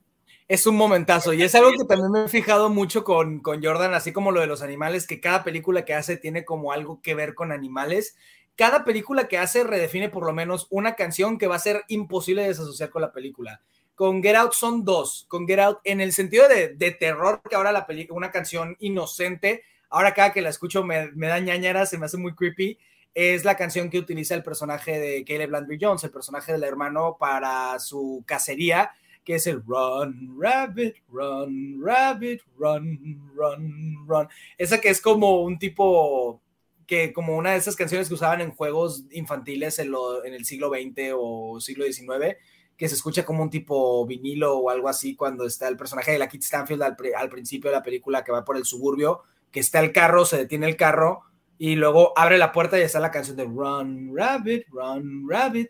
Pero la que yo asocio más con Get Out es la canción de Childish Gambino, la de este, Redbone, es la que es cuando entramos al apartamento de Chris y se está rasurando y todo eso, que se escucha la canción de Now Stay Woke. Me encanta esa canción. Ah, sí, verdad la, la asocio con él, pues con Us está I Got Five on It, que era una canción, así como dices era una canción de hip hop común, era una canción de hip hop de los 90, hasta cierto punto también muchas personas la consideran una canción bastante inocente, pero ahora la escuchas y hasta se escucha creepy.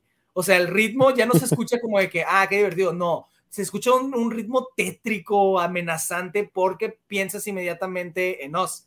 Y este, en el caso de, de Nope, es una canción un poco menos conocida, pero igual este, ahora también pienso mucho en ella y la asocio con la escena de La lluvia de sangre, que es la, la escena que estaba en la camioneta del personaje de Brandon Perea, la de I put my sunglasses. He estado buscando el nombre de esa canción y no me salía cuando, o sea, eh, porque me quedé oyendo full el soundtrack de No, pero Sí, sí, sí. no me salía el nombre de la canción, así que me rendí, pero ahí me, me pasas el nombre para ir buscarla, pero Put my sunglasses at night. Excelente, la voy a buscar y en, en especial para mencionar rápido el soundtrack de Get Out, que es como estos soniditos del ah, no, no, no, o sea, Es Swahili, es Swahili. Eh, lo, que, lo que dicen al principio de la, de la película, el eh. O sea, es Sí, Swahili. esa. Eh, y hasta el final, eh, por cómo acaba la película también con eso, ese sonido igualito. Sí, es, es, es- es en idioma swahili, tiene una traducción, es ah, escucha a tus ancestros, escucha tus instintos, sal de ahí, corre ya.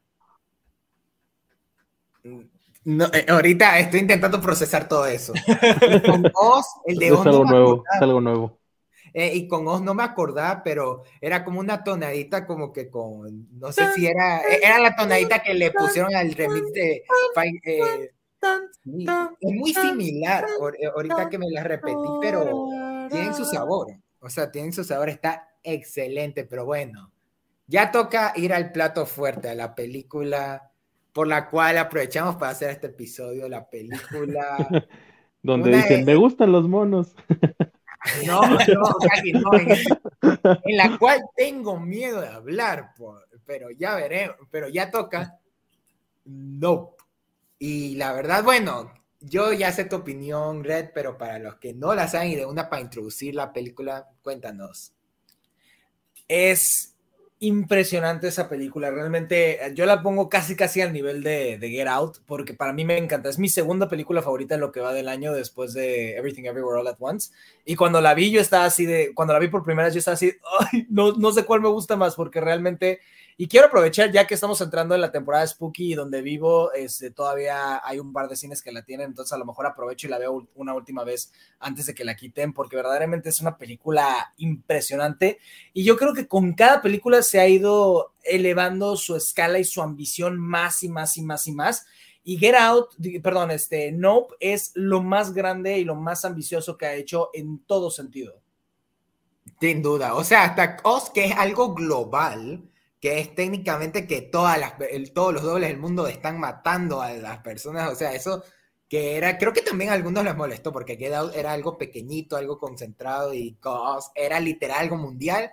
Y en Nope me encanta que, aunque es algo que tiene que ver con un extraterrestre, es, en un- es entre ellos. O sea, el extraterrestre Sí. no va a matar, el, no va a destruir el planeta si ellos no logran tomarle la foto. O sea, siento que es, es casi como un intermedio entre Get Out y Oz, entre mantener algo así de grande, pero contenido. Y la verdad, eh, lo voy a decir desde ahorita, esta se volvió mi película favorita de Jordan Peele, la verdad. Te entiendo perfectamente, porque sí, Es, Sí. es un peliculón. ¿Cómo te, eh, para aprovechar que había comentado lo de mi papá cuando fuimos a ver Bullet Train en IMAX salió el tráiler de Nope. Y a medio tráiler me, dije- me dijo se ve interesante de, eh, ¿qué es? es Nope la nueva película de Jordan Peele tenemos que verla tenemos que verla. Ahí de una que se acordó de Jordan Peele la vimos y al comienzo como que dijo "Mm", eh, al- eh, el, el primer acto me dio "Mm, no me está terminando de gustar al final de la película estaba como que "Ah", y cuando salimos y vimos una nueva, se la quedó viendo. Así, como- así de, así de, de, de mal Que me encantó lo que, lo que dijo este Jordan Peele, que dijo, mi meta era lograr lo que Steven Spielberg logró con Tiburón, que la gente tuviera miedo de meterse a la playa. Yo quería que la gente saliera de la película y viera el cielo y dijera, esa pinche nube no se está moviendo, ¿qué está Sí, de pasando? por sí, yo de pequeño te cuento que yo tenía una fobia a los aliens, así de que yo tenía miedo de que algún día iban a venir los aliens y nos iban a terminar. Mi yo pequeño estuvo la mitad de la película así, haciéndose bolita. Voy diciéndolo, mi escena favorita, aunque la del mono es fenomenal y la podemos examinar aquí sin problema entre nosotros, mi escena favorita es cuando se lo está succionando a, Sí. a todo el grupo, el miedo que me generó, el ver cómo se los estaba tragando y ver, yo estaba en lo claustrofóbico en una sala IMAX, yo estaba, mi yo interno estaba gritando en eso, mi, Cuando yo ves el cráneo a medio digerir del caballo. Y, y, también cuando está eh, eh, en las nubes y se oyen los gritos de la persona, yo como que esta es una No, a mí, no, a mí cuando, hasta me, me, acuerdo que me puso la piel de gallina y que me puse frío, es que estás escuchando así este, a todas las personas gritar y de repente nada. No se escucha que soy no se escucha nada, simplemente dejan de gritar. Eh, yo noté que eh, cuando antes de que salga la lluvia de sangre, se oyó como un ch, algo así. No sé si lo notaste. Sí, o sea, como que Jean Jacket como que no, no masticó o algo así, pero sí es como que, como que los apagó. Simplemente ya. Terminó los terminó de digerir. No creo que los haya terminado de digerir, porque, o sea, el caballo también, pues el caballo dejó de gritar después de cierto tiempo, después de que se lo succionaba, pero claramente tarda en digerir Jean Jacket, no lo, no lo digiere todavía. Entonces, yo creo que eso es lo más horrible de todo, simplemente los aplastó o algo, o, algo movió en su interior y los aplastó, los trituró, lo que tú quieras, pero ahí están todavía. Me pregunto si alguno de esos humanos se metió un pet eh, un eh, alguna cosa para, de digestión para el pobre Jin que lo de toda la comida. O sea, imagínate traerte nosotros eh, somos, con nuestras dietas y, y, la gente que come lo que sea. O sea, me pregunto cómo es que los aliens pueden tragar sus manos y no terminar mal de la barriga. un Pepto Bismol de un litro, ¿no? Antes de que me coma el Jin Pero fíjate que a mí lo que, lo que más me fascinó de, de Nope es que, de nuevo, la, manera en la que Jordan juega con la expectativa del espectador, porque tú entras a Nope pensando que iba a ser una película de aliens, pero realmente no es una película de aliens. Jean Jacket no es un alien tal cual, es un animal. No sabemos si es un animal de dónde vino, no sabemos si es un animal de la Tierra que nunca se había explorado, no sabemos si es un alien, no sabemos si es un... Yo tengo la teoría de que Jean Jacket es un ángel, o sea, yo tengo la teoría de que Jean Jacket es un ángel. Por sí, el aspecto final, o sea, que casi que casi me sorprende que Kaki no hiciera esta referencia cuando me comentó que la vio. Evangelion. Es, una, Evangelion, es lo más cercano a uno de estos ángeles de Evangelion hechos que de hecho pues no es, eso no es no es coincidencia. Jordan Peele dijo que se basaron en los ángeles de Evangelion y por eso yo mi teoría tan fuerte de que Jean Jacket no es un alien sino un ángel. O sea está está bien y como tú decías en esta no dan respuesta a lo que es. Uno ya nomás tiene la idea de que ok quedémonos con la idea de que es un alien y listo quién sabe el por qué está ahí el que hace quién sabe solo está ahí comiendo tranquilo y nosotros los humanos como nos encanta dominar todo, lo vamos a intentar. O tomarle foto, cazar y creo que ese es el mensaje de la eh, me encantó este esta película me dejó no solo días, una, me dejó semanas escarbándole cosas al punto de que llevamos tres semanas haciendo este, intentando hacer este episodio hasta el día de hoy sigo a menor cantidad, pero sigo intentándole como que sacar cosas a esta película, o sea, el cómo lo que podríamos sacar de teorías de, todos los sucesos que pasan desde cómo la escena del mono, si la quieren tocar, cómo es un efecto dominó a lo que vemos en la película de no haber pasado el personaje de Steven Young este suceso, él no habría intentado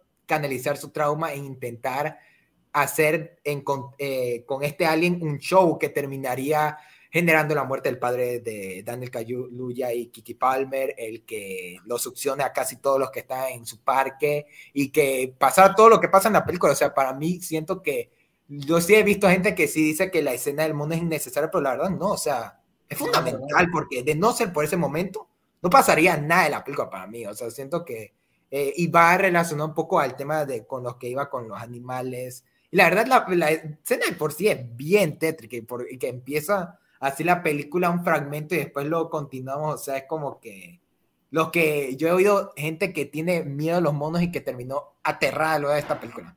Sí. No, yo creo que es de las escenas favoritas, ¿eh? Sí, total, total. Y es que, o sea, realmente no solo es, es importante, es vital, como tú dices, pero fíjate que yo no creo que, que si Jupe, el personaje de Steven Young, no hubiera pasado por esa este, situación con Gordy, no concuerdo que no hubiera tratado de hacer eso porque es, es lo que realmente te dice la película, es el, el, verdadero mensaje de la película, que la falla fundamental de la humanidad y sobre todo el estado actual de la humanidad es nuestra obsesión con los espectáculos, con creer que nosotros somos el centro del universo y que controlamos todo y todo es para nuestro consumo, todo es para nuestro asombro, siendo que pues, realmente no es así. Y es, y es verdad, Porque ¿qué es lo que pasaría si hoy en día baja un platillo volador o una nave extraterrestre o un ángel eh, y se está bajando y empieza a succionar gente y lo que tú quieras? ¿Qué es lo que va a pasar? Van a empezar a llegar noticieros, van a empezar a llegar este, influencers, van a empezar a llegar a hacer hilos de Twitter. A grabar, a grabar, a querer grabar, a querer espectaculizar el momento, a querer hacer un show del momento. Y es, esa es el, la, falla fatal de la humanidad. Y fíjate que también creo yo que el, tema de que Jean Jacket probablemente sea un ángel, la película es principalmente acerca de los espectáculos, pero yo tengo una teoría que también es acerca de la religión y el concepto de la fe, y por eso Jean Jacket es un ángel.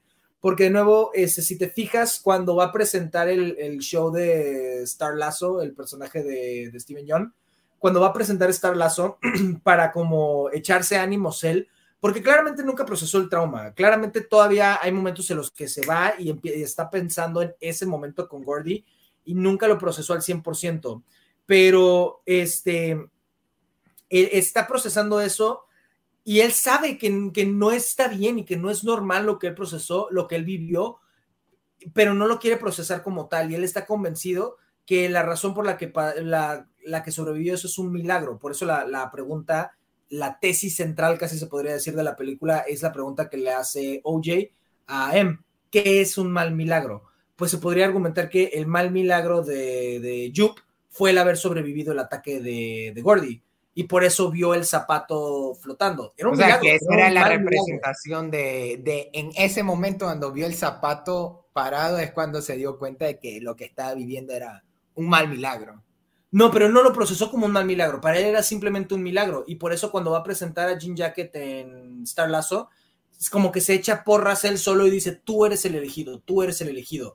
Entonces, como él consideró que el sobrevivir a Gordy era un milagro, él se crió a sí mismo con la idea de lo que le pasó no era un trauma, no fue algo malo, fue un milagro. Él es el elegido de Dios y él pudo controlar a, este Gordy y por lo tanto va a poder controlar a Jean Jacket.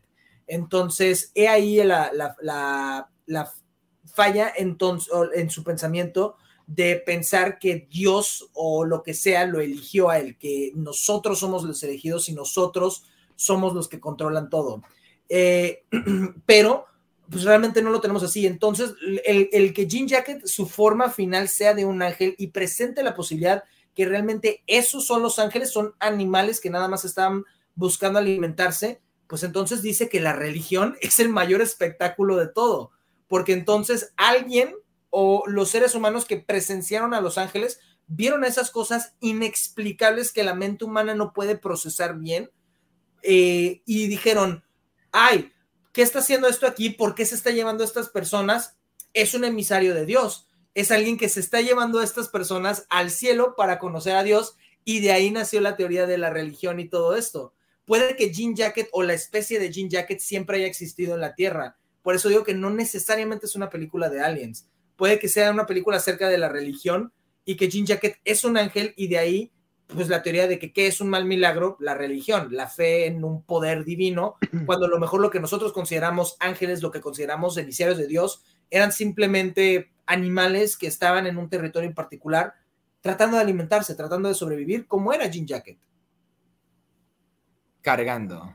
Mi cerebro está. no, pues sí, técnicamente sí. o sea, más había. O sea, yo me quedé con la idea de que podría ser un ángel, pero nunca les cargué así. O sea, siento que tiene sentido. Eso es lo peor. O sea, eh, me da miedo que tiene sentido eh, viéndolo. O sea, creo que de por sí todo esto de que los aliens, o sea, de por sí la película es casi tradicional porque el aspecto el primer aspecto de, del alien, que es la nave clásica, el platillo volador, ¿no? Sí, sí, sí. Una nave toda tecnológica y todo, y, y, la plena, la plena sí da miedo ver ese platillo, yo lo veo, yo, ya hasta ahí quedo. Yo, y, y, que la reacción de casi todos los protagonistas es, o sea, no, no, me voy, o sea, queda, o sea, yo no sé si de verdad Jordan Peele quería llamarlo Don't Look Up y Adam McKay le quitó esa opción o genuinamente sí le quedó un amigo, yo tengo un amigo que escribe eh, escritos cortos y que dijo que como alguien que escribe cosas, es normal que alguien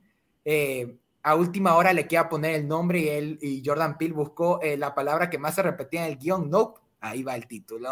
Pero creo que, creo que sí queda muy bien.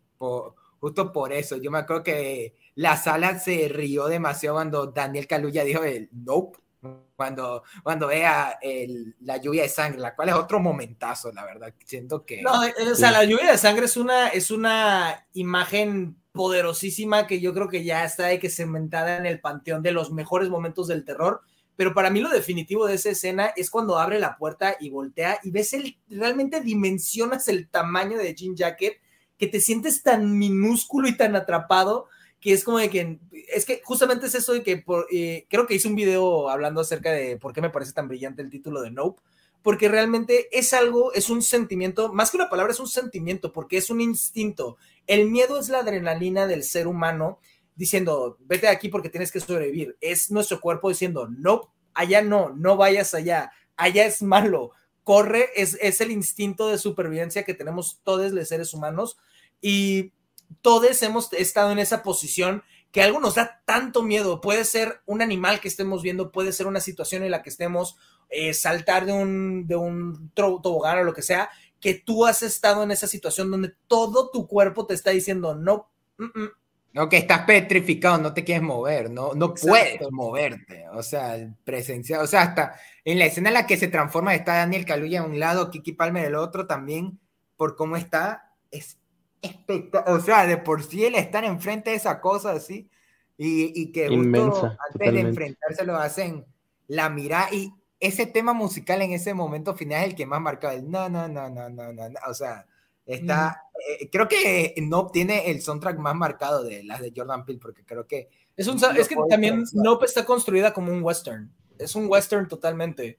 Cuando están eh, haciendo el plan, el plan final tipo tiburón, que mi papá dijo, este me recuerda a cuando iban a cazar el tiburón y se nota cierta inspiración de, de Jordan Peele. Hasta en ese momento en que están haciendo el plan, mi, mi papá dijo, Jordan Peele eh, tiene una mente que nos hace ver a nosotros como si fuéramos simples humanos. O sea, cómo ingenió esta historia, todos estos elementos. Y el tema musical que es casi western hasta cuando se lleva el motociclista del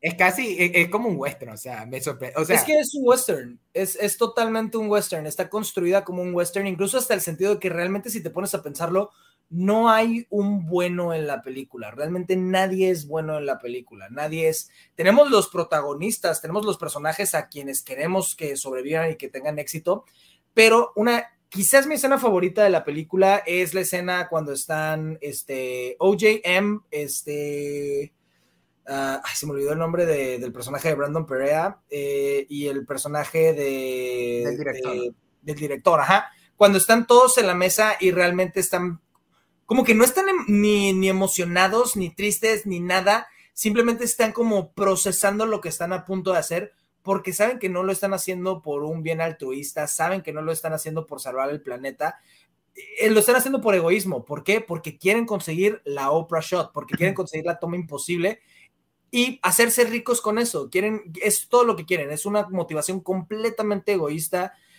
Realmente como que al principio el personaje de Daniel Kaluuya quería como una respuesta de qué le pasó a su papá, pero eso rápidamente pasa a segundo plano y lo que le interesa es conseguir la toma, es una motivación completamente de beneficio propio, de egoísmo totalmente, y el único que, está procesando eso, que está consciente de eso, es el personaje de Brandon Perea, porque es el que presenta la, pregunta de, somos los buenos, ¿verdad? Estamos haciendo esto por un bien común para que no eh, podemos usar esto para salvar el mundo. Ajá. Y pero como, pero nadie le responde, ninguno de los tres le responde porque realmente no creen que, esa es la razón por la que lo están haciendo. Lo están haciendo porque quieren hacerlo.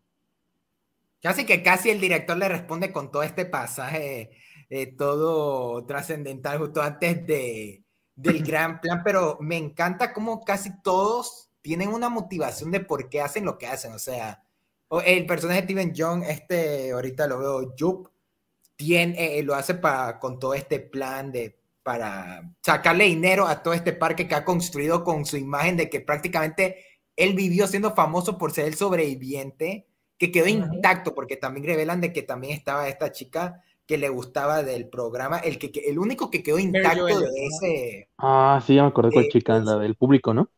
Sí, sí, sí. ese es otro detalle que me. O sea, hay muchas cosas que quiero analizar. Creo que nos vamos a. Eh, no sé cómo vamos a tocarlo todo, pero vamos. Y, y, Jup eh, lo hace por esto, que aprovecharse de, de, que encontró a Jet Jacket, cómo lo hizo, ahí va una de mis cositas, cómo lo encontró, cómo estuvo medio, medio entrenándolo, quién sabe, pero lo hizo. Eh, los, el personaje de Daniel Kaluuya lo quiere hacer para descubrir qué, eh, qué pasó con su papá. Kiki Palmer lo quiere hacer por la toma. El personaje del Brandon eh, me gusta porque al comienzo dan este chiste que es como que comedia de que lo dejó su novia y de que está como que ya, eh, ya no sé qué hacer. Y, y, justo que se nota que este más un paranoico con lo, por lo que comenta de, los extraterrestres, del gobierno y todo esto. Y cuando... escena, eh, en una de las escenas cuando están en su apartamento puedes ver varias computadoras donde puedes ver que está este, minando criptomonedas. y entonces me gusta pensar que es como que el man ya no le encuentra sentido a su vida. El man cree que, que, por todo esto, con esto de la novia, ya, ya para qué su vida no da, pero que justo encuentra que realmente hay un alien. Ahí mismo, como que al fin tiene una motivación y por eso hasta le nace esto de, eh, a la final podemos hacer esto para bien, podemos salvar al mundo. Y a la final hasta me gusta pensar que la última toma de él que vemos es viendo al ángel, es él presenciando que al fin y al cabo es una cosa pequeña insignificante, que todo lo que él creía que era lo más importante para él, eh, como haber perdido a su novia o descubrir los secretos del gobierno, es una pequeñez al lado de lo que está viviendo. O sea, me, o sea, me encanta, no sé si tú lo viste así, pero me, gustó que eh, me gusta encontrarle que todos esos chistes, cositas que le fueron sembrando al personaje, sirven para esto. Y con el caso del director, que también creo que va con lo de la crítica al mundo del, del entretenimiento, que era un director súper, por así decirlo, que le encantaba experimentar y todo, pero que por negocio y que de plata, eh, está haciendo documentales, está haciendo cortos y cuando estos le comentan la posibilidad de tomar lo imposible, no le cree. Él siente ese interés, pero no cree. Y no es hasta que se desaparecen todos estos que dice real es real. Con el, con el personaje de, de, Holst, que es el, el este, director, yo noté mucho, este, si se fijan, él tiene como una obsesión con los depredadores, porque cuando le habla M, que está editando algo, son puras tomas de ojos, que la imagen de un ojo también se presenta en toda la película. Pues desde el hecho de que pues, ves a Jean Jacket y eso es como lo que lo molesta, eh, y también el hecho de que Jean Jacket en su forma de platillo, su como boca o con lo que usa para succionar, pues realmente se ve como un ojo gigante. o sea, el cuerpo es la parte blanca del ojo y el, el, agujero de Jean Jacket es la, pupila. Y se nota mucho, sobre todo cuando se lanza contra, contra OJ en, en Star Lasso, es un ojo gigante completamente.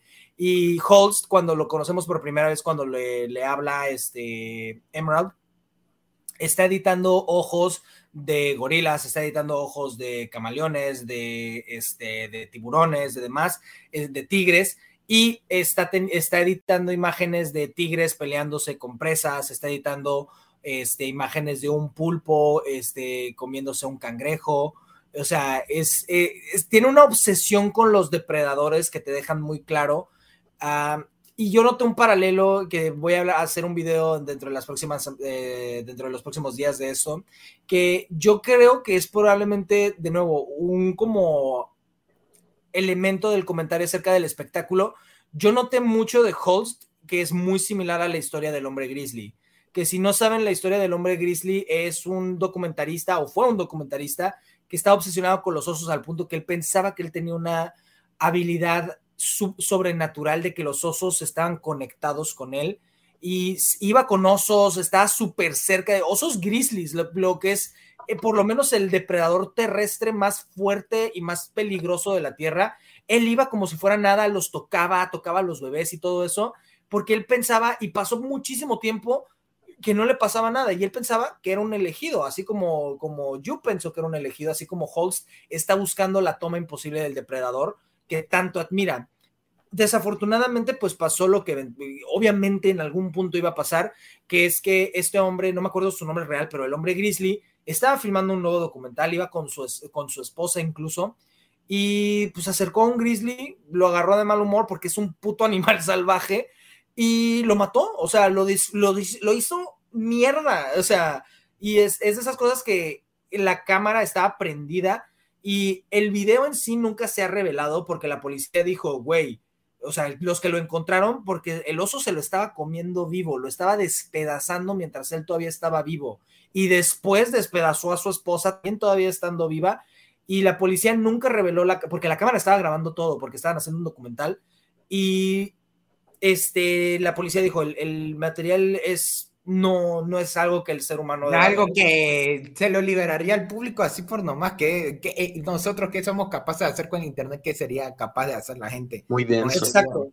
Y, y, de hecho, nunca se ha revelado las imágenes, pero el audio está disponible. Y si lo quieren buscar, yo la neta les advierto que nada más el puro audio es una cosa verdaderamente espantosa. Realmente te deja saber que no, estamos, nosotros no controlamos a la naturaleza nosotros estamos a la merced de la naturaleza y realmente la manera en la que este tipo grita y suplica y cómo su esposa le, le suplica que se haga el muerto para que el oso pierda interés, es, es una cosa verdaderamente horripilante y si lo van a buscar, aunque sea el puro audio, créanme, es muy, muy intenso. Wow. O sea, sí, eh, esto sí creo que fue lo más impactante de lo que... Lo del, lo del hombre grizzly, creo que lo voy a buscar acabando el... No, bueno, Kaki no, eh, no me sorprende, me decepcionaría de Kaki que no lo buscara. Y que, hay, un, hay un documental que lo hizo Werner bueno, es, que se llama The Grizzly Man. Uh, ahí fue, de hecho, pues le permitieron utilizar nada más el audio y de ahí es cuando se dio a conocer el audio de, de ese documental que estaban haciendo. Pero ahí fue justamente cuando yo vi la, el paralelo con Holst, porque ¿qué es lo que hace Holst? está grabando cuando Jean Jacket lo está comiendo. Sí, hasta yo había eh, oído gente que se quejaba de por qué lo hizo, o sea, solo pasa para que haya tercer acto. No, o sea, es que desde, la, desde ese planteamiento del personaje te dicen que él es capaz de, de, dar su vida por el arte, por conseguir esa toma. Y por eso el, eh, la escena en la que se muere es casi que poético, porque es, lo que está formando el personaje. Y que, claro, eh, es es algo que causa lo que pasa en el tercer acto, que tienen que otra vez conseguir la foto como tal, pero tiene, eh, va con el personaje y por eso al punto que yo decía, todos los personajes tienen una razón de ser del por qué quieren usar a, Jet Jacket para su propio beneficio, no tanto el personaje de Brandon, pero de alguna manera le, le afecta a ellos el, el, querer manejarlo. Y aquí va una cosita, eh, cosita conmigo con la película, siento que la película maneja tantos temas y casi todos los maneja perfectamente. Solo hay uno que me dejó debiendo, que fue la relación entre los hermanos. Siento que me hubiera gustado ver más de ellos. Siento que hay un punto que pudieron haberle dedicado más tiempo a ellos porque te dejan mostrar de que hay fricción entre ellos más por lo de que el personaje de Kiki Palmer no estuvo cuando murió el padre y de que se quiere ir casi que casi de ahí y de que el personaje de Daniel es un, eh, está comprometido full con el trabajo de su padre.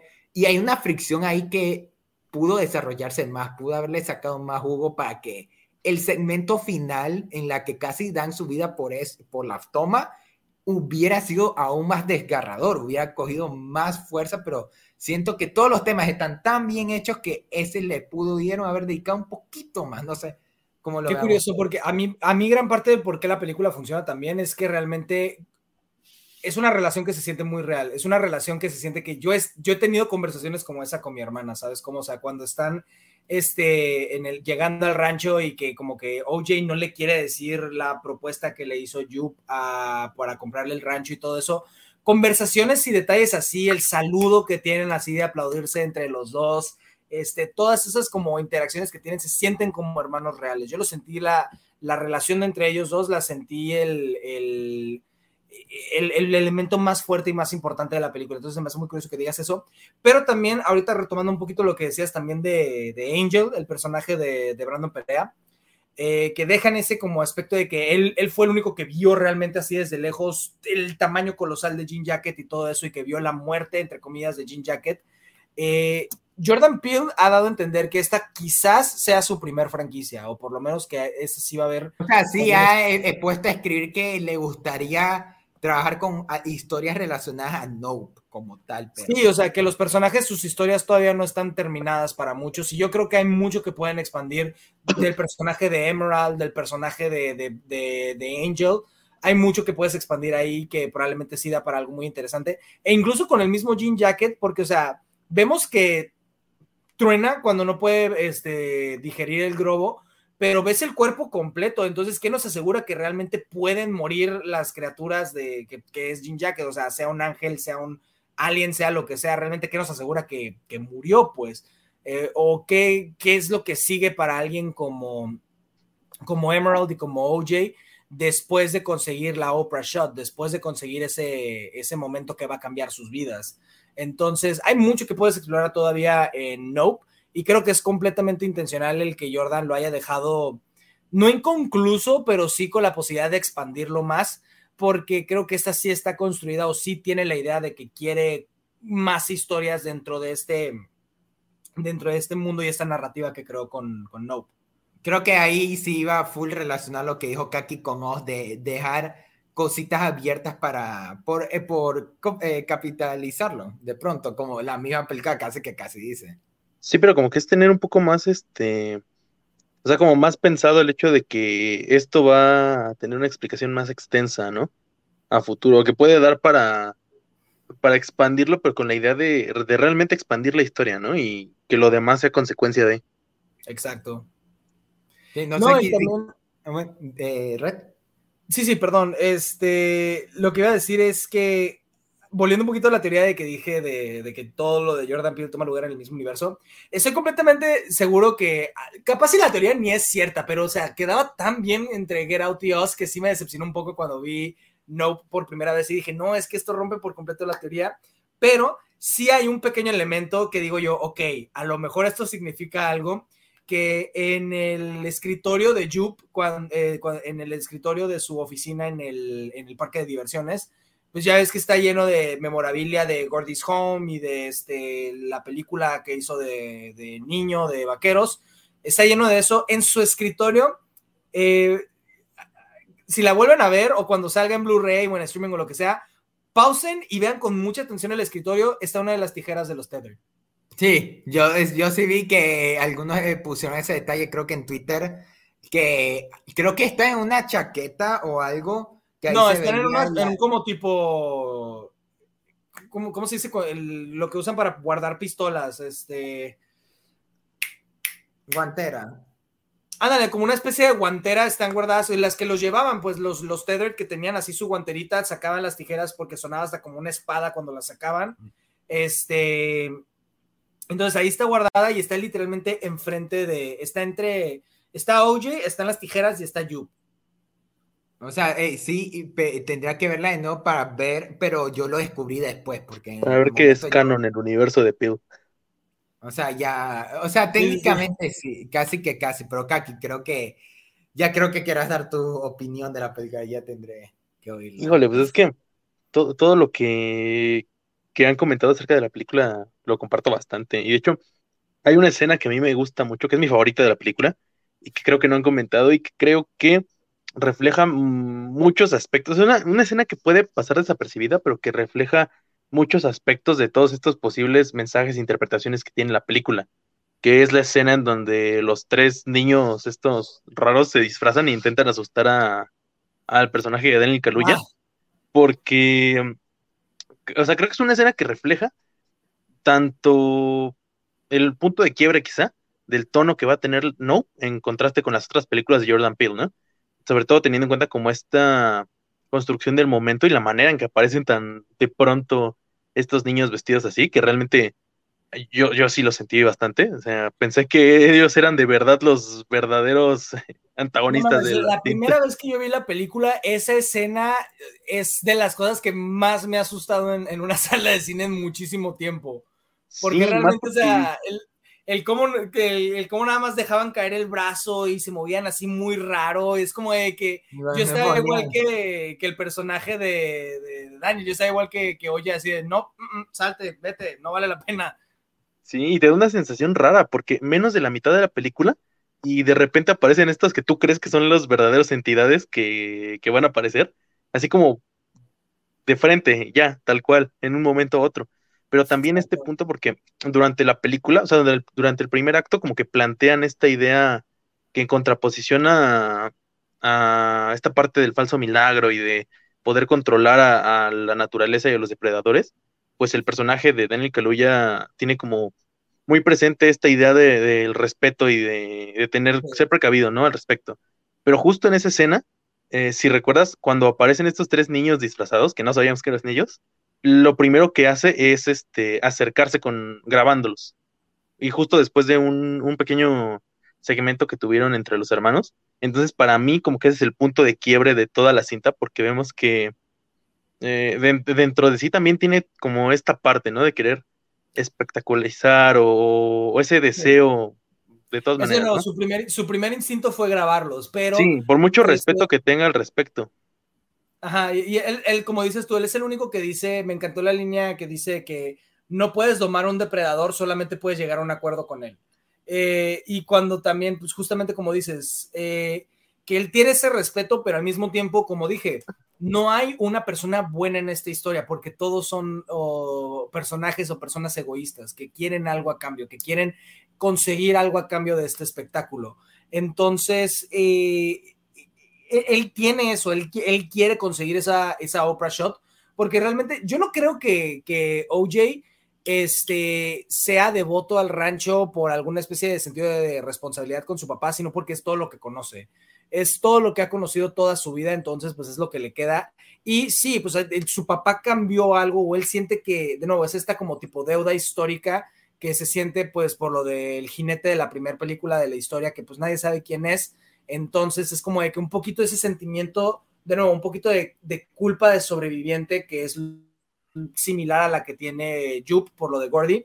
Este, entonces ahí es un poquito de eso, pero por más que tenga esa lógica que mencionas tú con los animales, por más que tenga esa culpa y ese sentimiento de tengo que sacar adelante este rancho porque es lo único que tengo y es lo único que conozco, por más que tenga eso, él también es el único personaje que vemos en toda la película que tiene el sentido común de hacerle caso a ese instinto de su cuerpo cuando le dicen no, Sí, sí, sí, y justo construido sobre ese momento, porque siento que es el momento en donde él siente esa osadía de atreverse a, retar esta parte que él cree hasta ese momento que son extraterrestres. Sí, y, sí. y justamente porque enfrenta de frente a lo que él piensa que son los extraterrestres, de una forma bastante, eh, digamos, envalentonada, por el hecho de pensar que no son tan, o sea, que, que en una escala como, como la que se muestra momentos después, no es algo tan diferente, ¿no? O sea, son pequeños hombrecillos, eh, que se mueven raro, pero que probablemente él podría intentar controlar o intentar eh, librarse de ellos. Incluso viendo, ¿no? Esta parte donde sale el tercero por ahí, que, ay, no recuerdo bien, creo que, que, sí lo confronta. Directamente es donde te das cuenta que son los niños. Es un disfraz. Ajá. Y, mm, por eso me gusta mucho, porque siento que aparte marca, ¿no? Esta, esta pauta para el personaje, o sea, le, le da como una dimensión muy interesante al personaje y marca esta parte de la dimensión de lo que realmente está ocurriendo detrás de todo eso.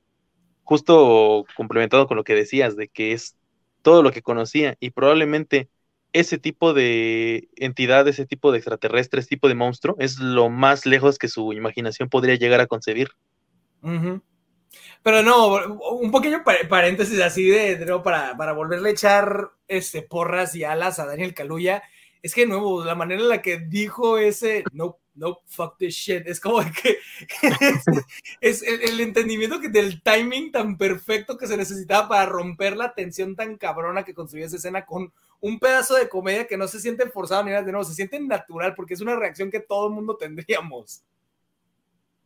Definitivamente sí, yo creo que sí. Y sí está muy chido porque, híjole, o sea, eso como para soltar el, todo el estrés que llevas construido hasta ese momento, pero de una buena forma. Es como liberar un poco toda esa tensión que ya te tenía con la cabeza por todos lados. Está muy cool. Que lo que ha, sabido manejar Jordan Peele en todas las películas con cómo usa la comedia y siento que, que no recalca eh, lo bueno que es, es, manejando y poniéndolo en una balanza en qué momento usarlo, como comenté en Get Out. Así que mi último problemita que eh, también con Dope para ya ir tanto finalizando, ya vamos a llegar a las dos horas, ya, y ya sé que Red debe estar como que, ay, ¿cuánto tiempo más voy a estar con esto? No, no pero, te preocupes, yo tengo verborrea, yo sé que esas dos horas, eh, por lo menos unos 55 minutos son nada más míos.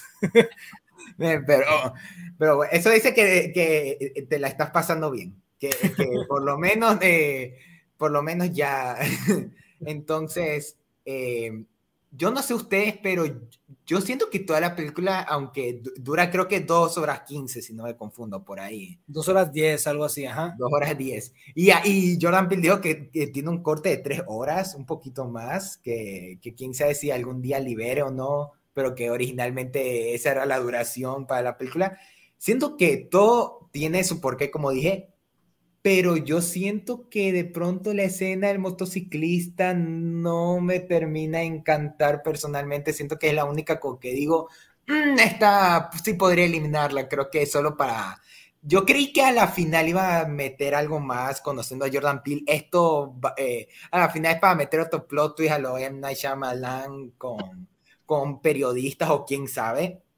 Pero a la final solo fue para que Jin que tuviera otra víctima y nada más casi que casi, o sea, y, yo no tengo problema, pero siento que como no lo habían establecido antes, solo fue una escena, siento que, que sí lo, es la, el único momento de toda la película que como que sí lo siento de más, y sí, hasta el día hoy intento como que buscar qué cosa eh, vital hace que esta escena permanezca en la película. Por eso quería ser contigo, Red, que creo que a ti te fascinó la película un poquito más que yo, aunque sí entró a mi top 10 del año, pero yo sí quería saber tu opinión de eso y hasta que Kaki, que sí creo que es el que menos le convenció de todos nosotros y sí quería saber sus opiniones de eso.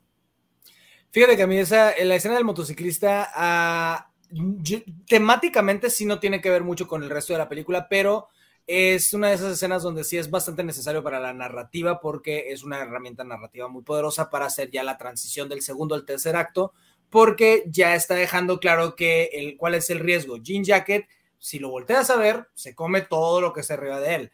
Este, Emerald, OJ, Angel y Holtz, pues ya tienen más o menos entendimiento de que, ok, todo lo que vamos a hacer es procurando no voltearlo a ver. El periodista representa un riesgo y un como una bombita de tiempo que ya después del caso de que desaparecieron 40, 60 personas que desaparecieron en el preestreno de la experiencia Star Lazo, ya eso empieza a llamar la atención, ya eso empieza a hacer que la gente, el morbo, la adicción al espectáculo que tiene el ser humano, empiece a ver miradas hacia acá y qué va a pasar, va a haber un, un buffet entero para Jean Jacket, que vengan más personas, que vengan más personas así curiosas de, de, ver qué es lo que hizo a desaparecer a las personas en Star Lazo eh, ese es el, riesgo que representa el, periodista, porque no es cualquier periodista, no es cualquier motociclista, sino es específicamente de un sitio de chismes, que ahí es un poquito de nuevo una crítica acerca de la, industria del entretenimiento, que es TMC, que prácticamente toda persona que viva en Estados Unidos o que sea famosa odia a TMC porque TMC es la definición de los paparazzis, es la definición de la adicción al espectáculo, del boyerismo. Aquí en Ecuador tenemos un programa de chismes eh, llamado En Contacto, que es el TMC ecuatoriano. Cuando mi papá dijo, ¿qué es TMC? Yo le dije, es el contacto, pero de los gringos. Y dijo, ah, ok, estos metiches. Entonces ya es una... y por eso siento que fuera de ese mensaje como que sí no le encontraba mucho, pero tienes razón, siento que es como que ¿Qué papel tendrían uh, los periodistas? Algo relacionado al medio de comunicación de saber la existencia de... es que representa que ya la gente está teniendo, eh, que ya la gente está teniendo ese interés, pues que ya la gente está diciendo que, ah, vamos para allá. Entonces, hasta cierto punto representa el riesgo, de nuevo, bajo la excusa moral que se está queriendo poner Angel es de que, ah, la torre ya va a venir más gente, estamos poniendo más gente en peligro, que realmente ese no es el verdadero peligro. El peligro es que les gane la, la, toma del millón de dólares, la, la Oprah Shot. Exacto, sí, sí, eh. está, chido. Aunque fíjate que yo em, entiendo esa parte al respecto, pero igual, igual que Fer, algo, algo que no me encantó del todo fue la manera en que, en que transicionaron esa parte, porque siento que el énfasis sigue estando puesto sobre, sobre Jacket tal cual, y creo que después del punto en donde tenemos la lluvia de sangre y todo este segmento que es muy bueno, ya, ya estamos muy bien dimensionados, ya estamos muy bien puestos en la magnitud de lo que está ocurriendo con, con Jacket, y creo que el último acto le pone un poco demasiado énfasis que pudo haber sido puesto a lo mejor en, en las dimensiones de los mismos personajes o a lo mejor en esta parte de, de justo, ¿no? De que ya empezaba a llamar la atención y más gente iba a querer ir a verlo. Em, bueno, yo creo, yo creo que se pudo haber cambiado un poco e, ese segmento o haber dimensionado un poco más grande, sobre todo esa parte que tuviera que ver con la espectacularidad de, de Jean Jacket y no tanto con lo que puede llegar a ser la, la criatura misma. O sea, lo que yo, para mí sí, sí fue un poquito de ambos, o sea, porque sí, sí el, el, periodista establecía el, el, riesgo de tiempo de que ya estaban en una carrera contra que fueran a llegar todos los periodistas y todas las otras personas y aparte, pues eso representaba un riesgo en el sentido de que Jean Jacket iba a tener más víctimas y presentaba un riesgo para nuestros protagonistas que les fueran a ganar su propósito, la toma del millón de dólares. Eh, pero también siento yo que sí dimensionan mucho por lo menos a los personajes de Emerald y OJ, porque de nuevo te dejan saber que la relación no está bien. Y, cuando menciona este Emerald que ella tenía un resentimiento hacia el rancho y hacia su papá y OJ desde que no le dejaron entrenar a su yegua, a, la primera Jean Jacket, que ahí es cuando nace este símbolo entre los dos, este símbolo de yo te estoy viendo, yo te veo. Eh, que ahí em, es cuando empiezan a, distanciarse como hermanos. Ah, y es cuando le dice que, güey, a ti nunca te importó este negocio, el negocio se está yendo a la chingada, ni siquiera estabas aquí cuando se murió papá, y ahora cuando se trata de eso sí te importa. Y ves por un breve segundo que Emerald realmente se está cuestionando esto, ves por un breve momento que Emerald realmente está dimensionando la inmoralidad de sus acciones, porque no sabe ella si irse, si para atraer a Jean Jacket y, e irse a hacer lo que fue lo que eventualmente hizo, eh, o esperar a que su hermano también tenga sentido común y se vaya con ella y los dos simplemente huyan. Estás viendo que tiene ese, ese debate interno, ese complejo moral que tiene a través de todo el tercer acto de Emerald y que realmente es algo que le pesa. Y he visto también muchas teorías que mucha gente dice que si, si OJ realmente está vivo o no, sí está vivo y eso es una de esas cosas que a lo mejor sí lo dejó este Jordan ambiguo o parcialmente ambiguo para que cada quien haga su interpretación, pero hay un detalle que sí te lo da así la respuesta definitiva, que es que te dicen que Jean Jacket no puede comer si no es en su forma de platillo. Entonces, cuando Jean Jacket este, le saca este como cuadrado que tiene, que es como... Que es como el de Evangelion, casi que casi. Ajá, cuando saca eso y empieza a hacer eso a, OJ, OJ todavía no lo está viendo. OJ todavía está viendo directamente a Emerald. Entonces, OJ no está viendo a Jean Jacket.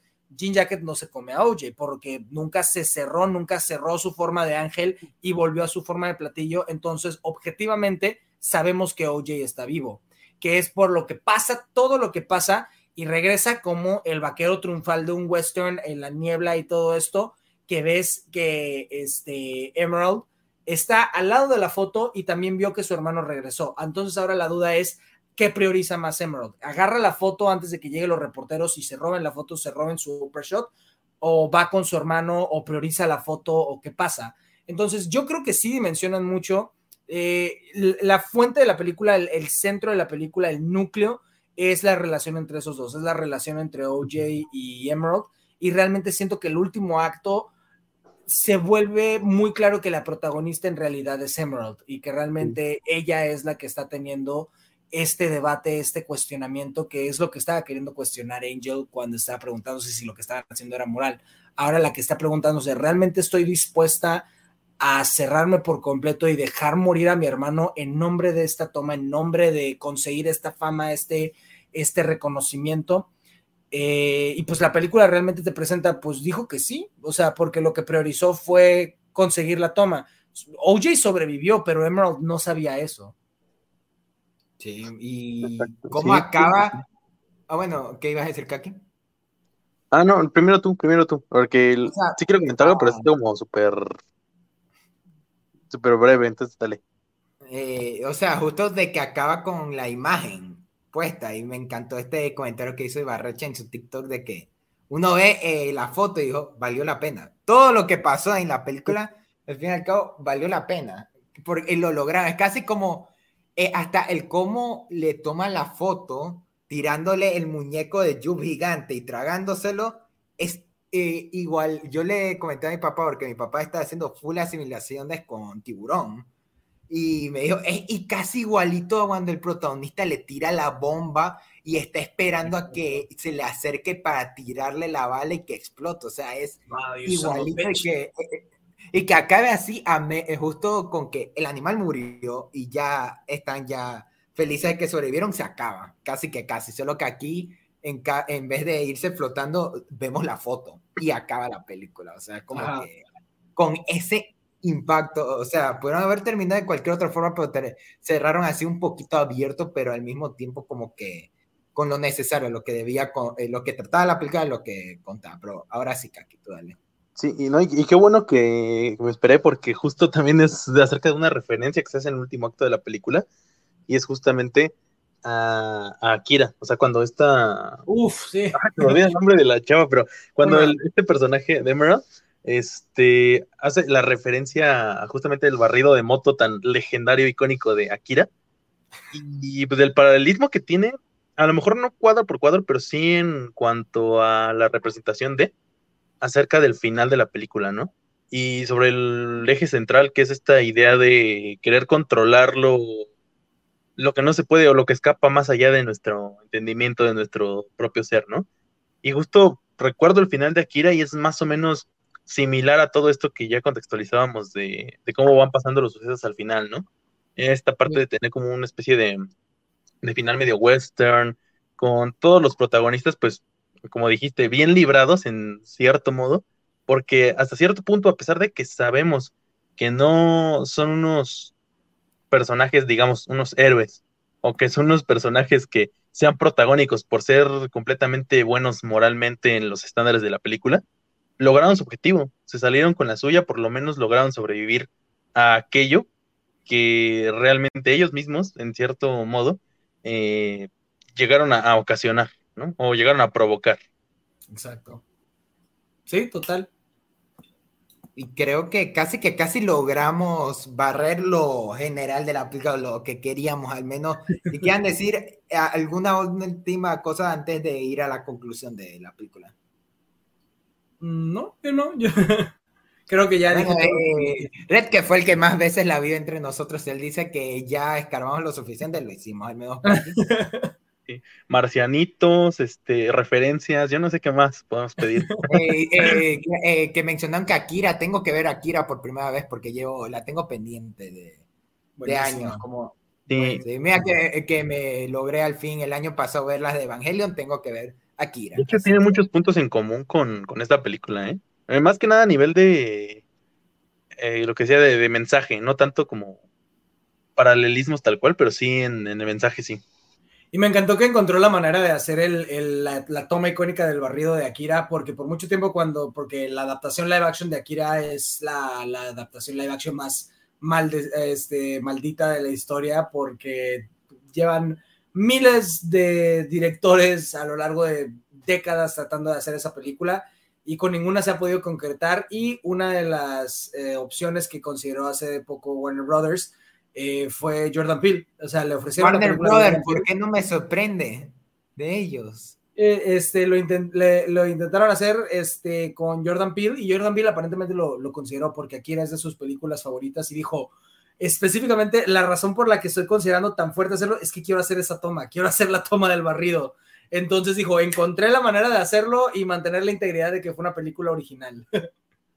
¿Quién lo diría? Eh, y de lo que yo sé, eh, Taika Waititi fue el último y también por las mismas se salió. Sí, es que, es que o sea, es muy difícil porque, o sea, Akira es de esas cosas que realmente es casi casi inadaptable porque ya, aparte de que ya es perfecto, y, eso que la película ni siquiera adapta todo el manga, se queda como la mitad del manga y, es un solo manga y la película no adapta todo porque es casi casi el Dune de los mangas, Akira. Sí, sí, la verdad es que, y aparte es muy complejo algunas partes de del manga, o sea, porque es de esas cosas que es difícil traducirlas como a una escena en movimiento por el contexto que transmite. O sea, porque. Sí, no, no, no. Pero de hecho, pues está chido porque lo logró. o sea, técnicamente logró tener su propio Akira sin recurrir a la adaptación. Y eso, eso es siempre, siempre se agradece. yo confío que Kaki es el único que puede hacer la adaptación correcta live action de, de Akira. Así que manda tu currículum, quién sabe, bro. No, sí, y es que yo creo, así como Dune por mucho tiempo se dijo que era inadaptable y, y, ahora ya estamos teniendo, porque pues salió la primera parte, pero falta la segunda mitad del, del, libro con la segunda parte, o sea, ya estamos teniendo la verdadera adaptación de Dune. Estoy seguro que eventualmente algún genio visionario habrá que sí pueda traer Akira al, al cine o bueno, al live action más bien. Este, pero yo creo que todavía estamos lejísimos de que eso sea el caso, así como estuvimos lejísimos de que realmente se, se, se hiciera realidad la, la, verdadera adaptación de Dune. O que hasta el día de hoy no tenemos una digna adaptación de la Torre Oscura y hasta el día, y como fan de Stephen King sigo ahí esperando a que alguien diga, alguien, vamos a hacer un proyecto de la Torre Oscura, eh, una adaptación, y ahí queda, nadie. O sea, esa es otra, o sea, pero ese es un tema para otro episodio, el cual podemos explayarnos muchísimo más en otra ocasión. Así que, si eso es todo, chicos, pueden dar sus conclusiones sobre Nope. Pues yo la considero, como dije, la película más grande y ambiciosa de Jordan Peele en todo el sentido posible. Yo creo que para mí, este, no, este, Get Out sigue siendo la mejor, porque no, Get Out yo no le pongo un pero a esa película. No hay un momento, no hay una línea, no hay una toma que esté fuera de lugar todo, todo, todo cae como fichitas de dominó. Es perfecta esa película. Es, es de las pocas películas que yo llamaría, güey, no tiene un solo problema. Eh, pero no, pues la más, es, es, un muy segundo, es muy cercano, perdón, segundo lugar.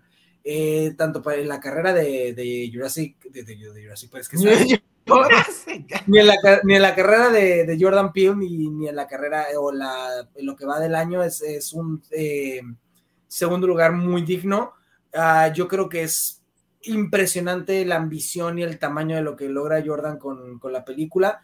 Y realmente creo que es de, admirarse que logró un, un, espectáculo gigante, un espectáculo clásico que se, que se siente como el Hollywood de los 70, de los 80, que realmente estaba dispuesto a experimentar con el cine de gran tamaño, con el cine de género, con el cine de, terror, de una manera que no hemos visto en muchísimo tiempo y verdaderamente aprecio mucho que estemos viviendo en, la era de, del genio que es, que es Jordan Peele.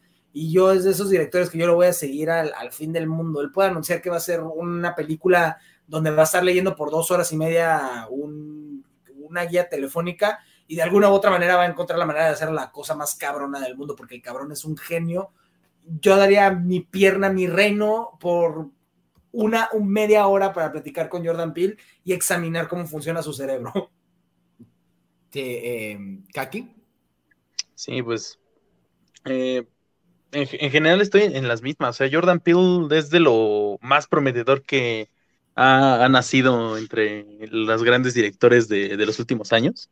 Este, desde Get Out, pues eso no queda en duda.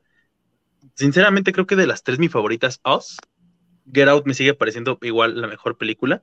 Y aunque con Nope sí tuve mis peros, pero muy personalmente, es una película que no puedes llegar a subestimar simplemente porque no te gustó desde una perspectiva personal, porque es una película que uh, podrás estar horas y horas encontrando detalles y encontrando cosas que te pueden maximizar la experiencia. Y creo que junto con Robert Eggers, eh, Jordan Peele es de esos directores, de esos cineastas, que ese es el agregado que le dan sus películas, que las Total. puedes seguir explorando y las puedes seguir explorando por muchísimo tiempo y siempre vas a encontrar nuevos significados, nuevas cosas, nuevas interpretaciones que te van a nutrir mucho, mucho la experiencia. Totalmente, y de hecho nos, nos falló Ari Aster. Ari Aster le tuvo que retrasar su película de Disappointment Boulevard al otro año, pero falló para que fuera que todo, cada que sacaran película los tres coincidieran en un mismo año. Porque, en 2019 coincidieron. Sí, o sea, coincidieron este, en 2017 no, miento, es en, 2000, en 2017 pues nada más sacó Jordan este, Get Out. Luego en 2019 coincidieron con Hereditary, con, no, no Hereditary, Midsommar, perdón. Midsommar, The Lighthouse y Us. Y este año pues hubiera sido The Northman, Nope y Disappointment Boulevard, pero pues Disappointment Boulevard la pasaron al otro año. Eso sí. Por lo menos le va a tocar coincidir con Aronofsky, ¿no? Ya. Sí. Que también tiene ahí como medio vibra de ellos, un poco más viejo. Hasta, sí. con, hasta con M. Night, que estrena la de Knocking on the Knock on the Cabin, que también se ve buenísima. Yo soy un gran defensor de M. Night Shyamalan y me vuelve, me, me, me, pone tan feliz que haya regresado al cine de chico y mediano presupuesto, que es donde creo que, que brilla más. Yo no sé qué, qué, opinaste de Old, pero, la, eh, pero mi papá que le encanta e, ese director, yo le tengo pendiente que no la vea porque yo quiero verla con él para ver su reacción de... Me, me parece una película muy infravalorada. Creo que es una película muy malentendida, eh, que sí tiene sus detalles como toda película de M. Night Shyamalan, pero a mí me parece una de las cosas más eh, verdaderamente emocionalmente fuertes que ha hecho Shyamalan y me parece una propuesta fascinante. Ah, Kaki, anota para hacer un especial de directores de M. Night, porque sí, sí vale, ah, será mi oportunidad para ver The Happening por primera vez. No, y también acotar lo que dijo Red es muy importante. O sea, ya estamos a una semanita de que empiece octubre, así que no hay mejor momento del año para ponerse al corriente con todas las películas de Jordan Peele, entre todos los otros grandes nombres que mencionamos ahorita. De una, o sea, tenemos que hacer otro especial de Halloween. Ahí tú me haces acuerdo, Kaki, con Él se puede pasar por, por ese. El tercero, o sea. Pero casi que casi eso sería todo en este episodio. Entonces, para ir cerrando, primero que nada, Red, millón gracias por estar en el episodio de hoy. Espero que te la hayas pasado tan bien como nos la pasamos nosotros, una hora y veinte, dos horas veinte, así balbuceando, hablando de películas de Jordan Peele y la verdad, yo podría seguir toda la noche, pero la verdad no queremos tenerte secuestrado y creo que en general cumplimos y esperamos que de por sí tenerte en alguna ocasión eh, en el futuro. No queremos comprometerte desde ahorita, pero que sería un honor de no, en una plática, aunque sea contigo. No, sí, me la pasé genial, de veras. Si me ven así bostezando, no es por otra cosa, sino que me levanto todos los días a las 5 o 6 de la mañana, entonces ya ahorita ya mi cuerpo de señor ya me está pidiendo Mimi. Este, uh, pero no, sí me la pasé genial, de veras, platicar de lo que nos gusta y platicar del, del, bello arte que es el cine y sobre todo un director tan interesante que es Jordan Peele, que o sea, les guste o no les guste, eh, a mí eh, yo lo considero uno de los mejores directores trabajando actualmente, uno de los mejores guionistas también, pero les guste o no les guste, es de admirarse el que alguien como él exista, que realmente impulsa el cine comercial, el cine de estudio de una manera 100% original, que le apueste a una experiencia nunca antes viste, que cada película de Jordan Peele que veas, te guste o no te guste, no va a ser como ninguna otra película que hayas visto, va a ser una, experiencia completamente única y exclusiva de esa película. Y de nuevo, pues, como dijo ahorita que aquí es completamente entendible si por gustos personales no disfruten de esa película, pero creo que es importante tener cineastas como Jordan Peele y sobre todo, como dije, me siento afortunado de vivir en, la misma era, de poder presenciar el trabajo de, una mente creativa tan poderosa como la suya. Y tener la, la oportunidad de apoyarlo si es posible, porque creo que a Nob no le fue tan bien en taquilla. Le fue bien, o sea, le fue bien, no le fue tan bien como a, Get Out y, y Us, que puede ser un poco el factor, pues, pandemia, puede ser un poco el factor de que, pues, a muchas personas no les gustó tanto Us, pero, o sea, el beneficio que tiene Jordan es que sus películas tiene un muy buen ojo para hacer ver caras sus películas, pero no son caras. O sea, Get Out fue muy barata, costó como 4.5 millones de dólares, se hizo 255, 270, algo así, millones, obvio. Este, Oz fue incluso, le fue incluso mejor porque pues obviamente todo el mundo estaba con la expectativa altísima por Get Out.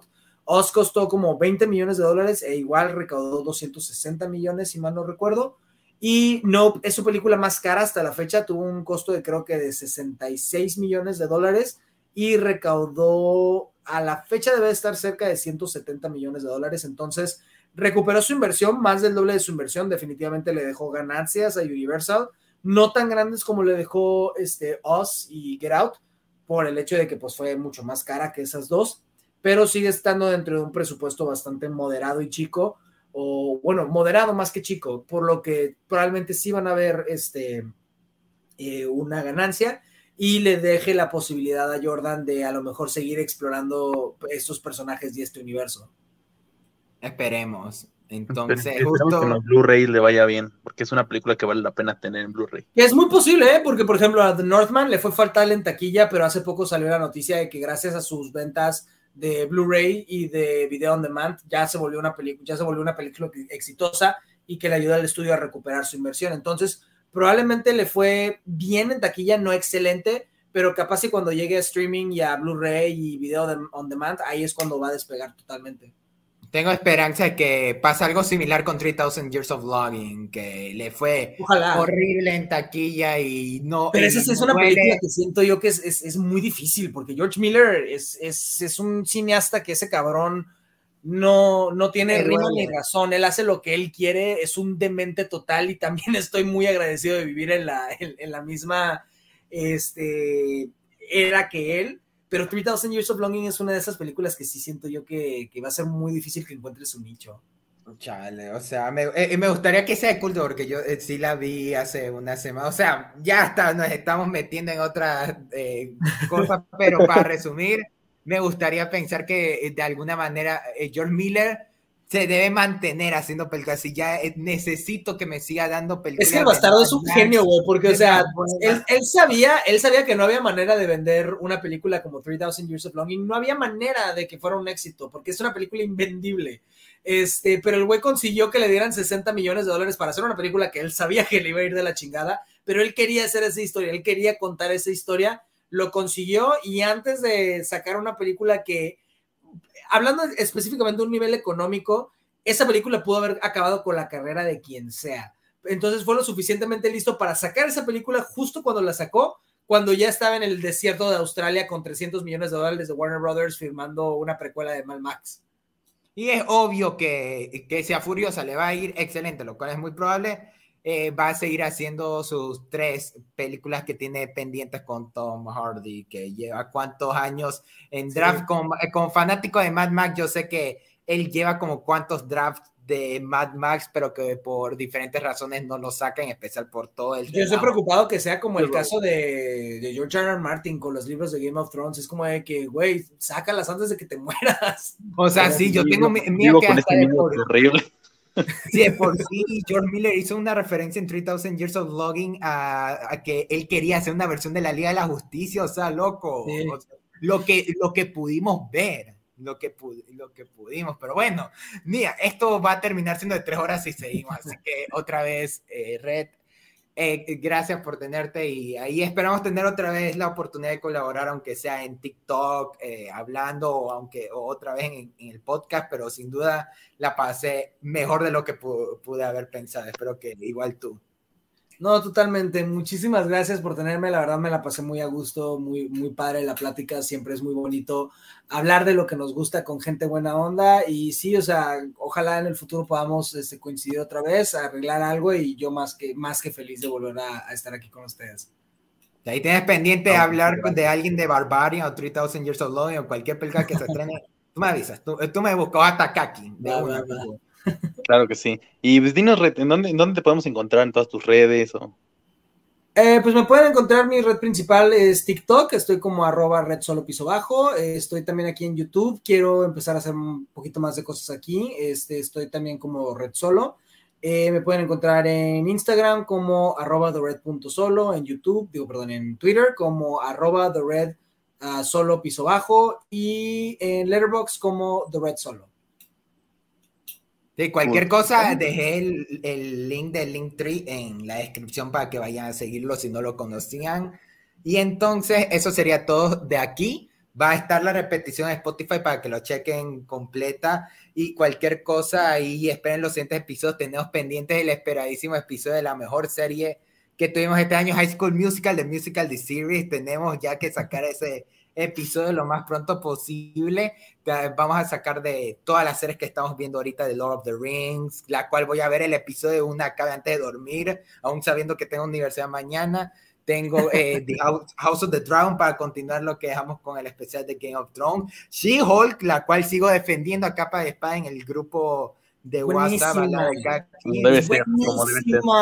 Ya, ya dediqué el grupo de WhatsApp, le cambié el nombre de Team Titania, a ese punto. Todos amamos Así a. Titania. Yo, yo desde ahora yo le rezo a Titania. Entonces, ahí, quién sabe, ahí sería la oportunidad para coincidir de nuevo, pero ahí estaba en contacto, Red. La verdad fue un gusto y entonces igual nos despedimos formalmente de una que cerramos el en vivo, pero, pero ahí pa- en- quedamos y justo me despido de todos los que nos estuvieron viendo. Un saludo y Carlos, te vas a convertir en un vampiro. Realmente Ross Masquad, el actor de Walking Dead, cuando me hice un cosplay del Grindelwald de Matt Mikkelsen me dijo si era de Twilight, el cosplay, de lo tan blanco que me había puesto. Entonces, como que no es la primera vez que me dicen que eso, así que todo bien. Así que me, los veo en un ratito, chicos, y hasta eso, muchísimas gracias a los que me oyeron. Nos vemos la siguiente semana y, y ahí estamos. Entonces, bye. Adiós.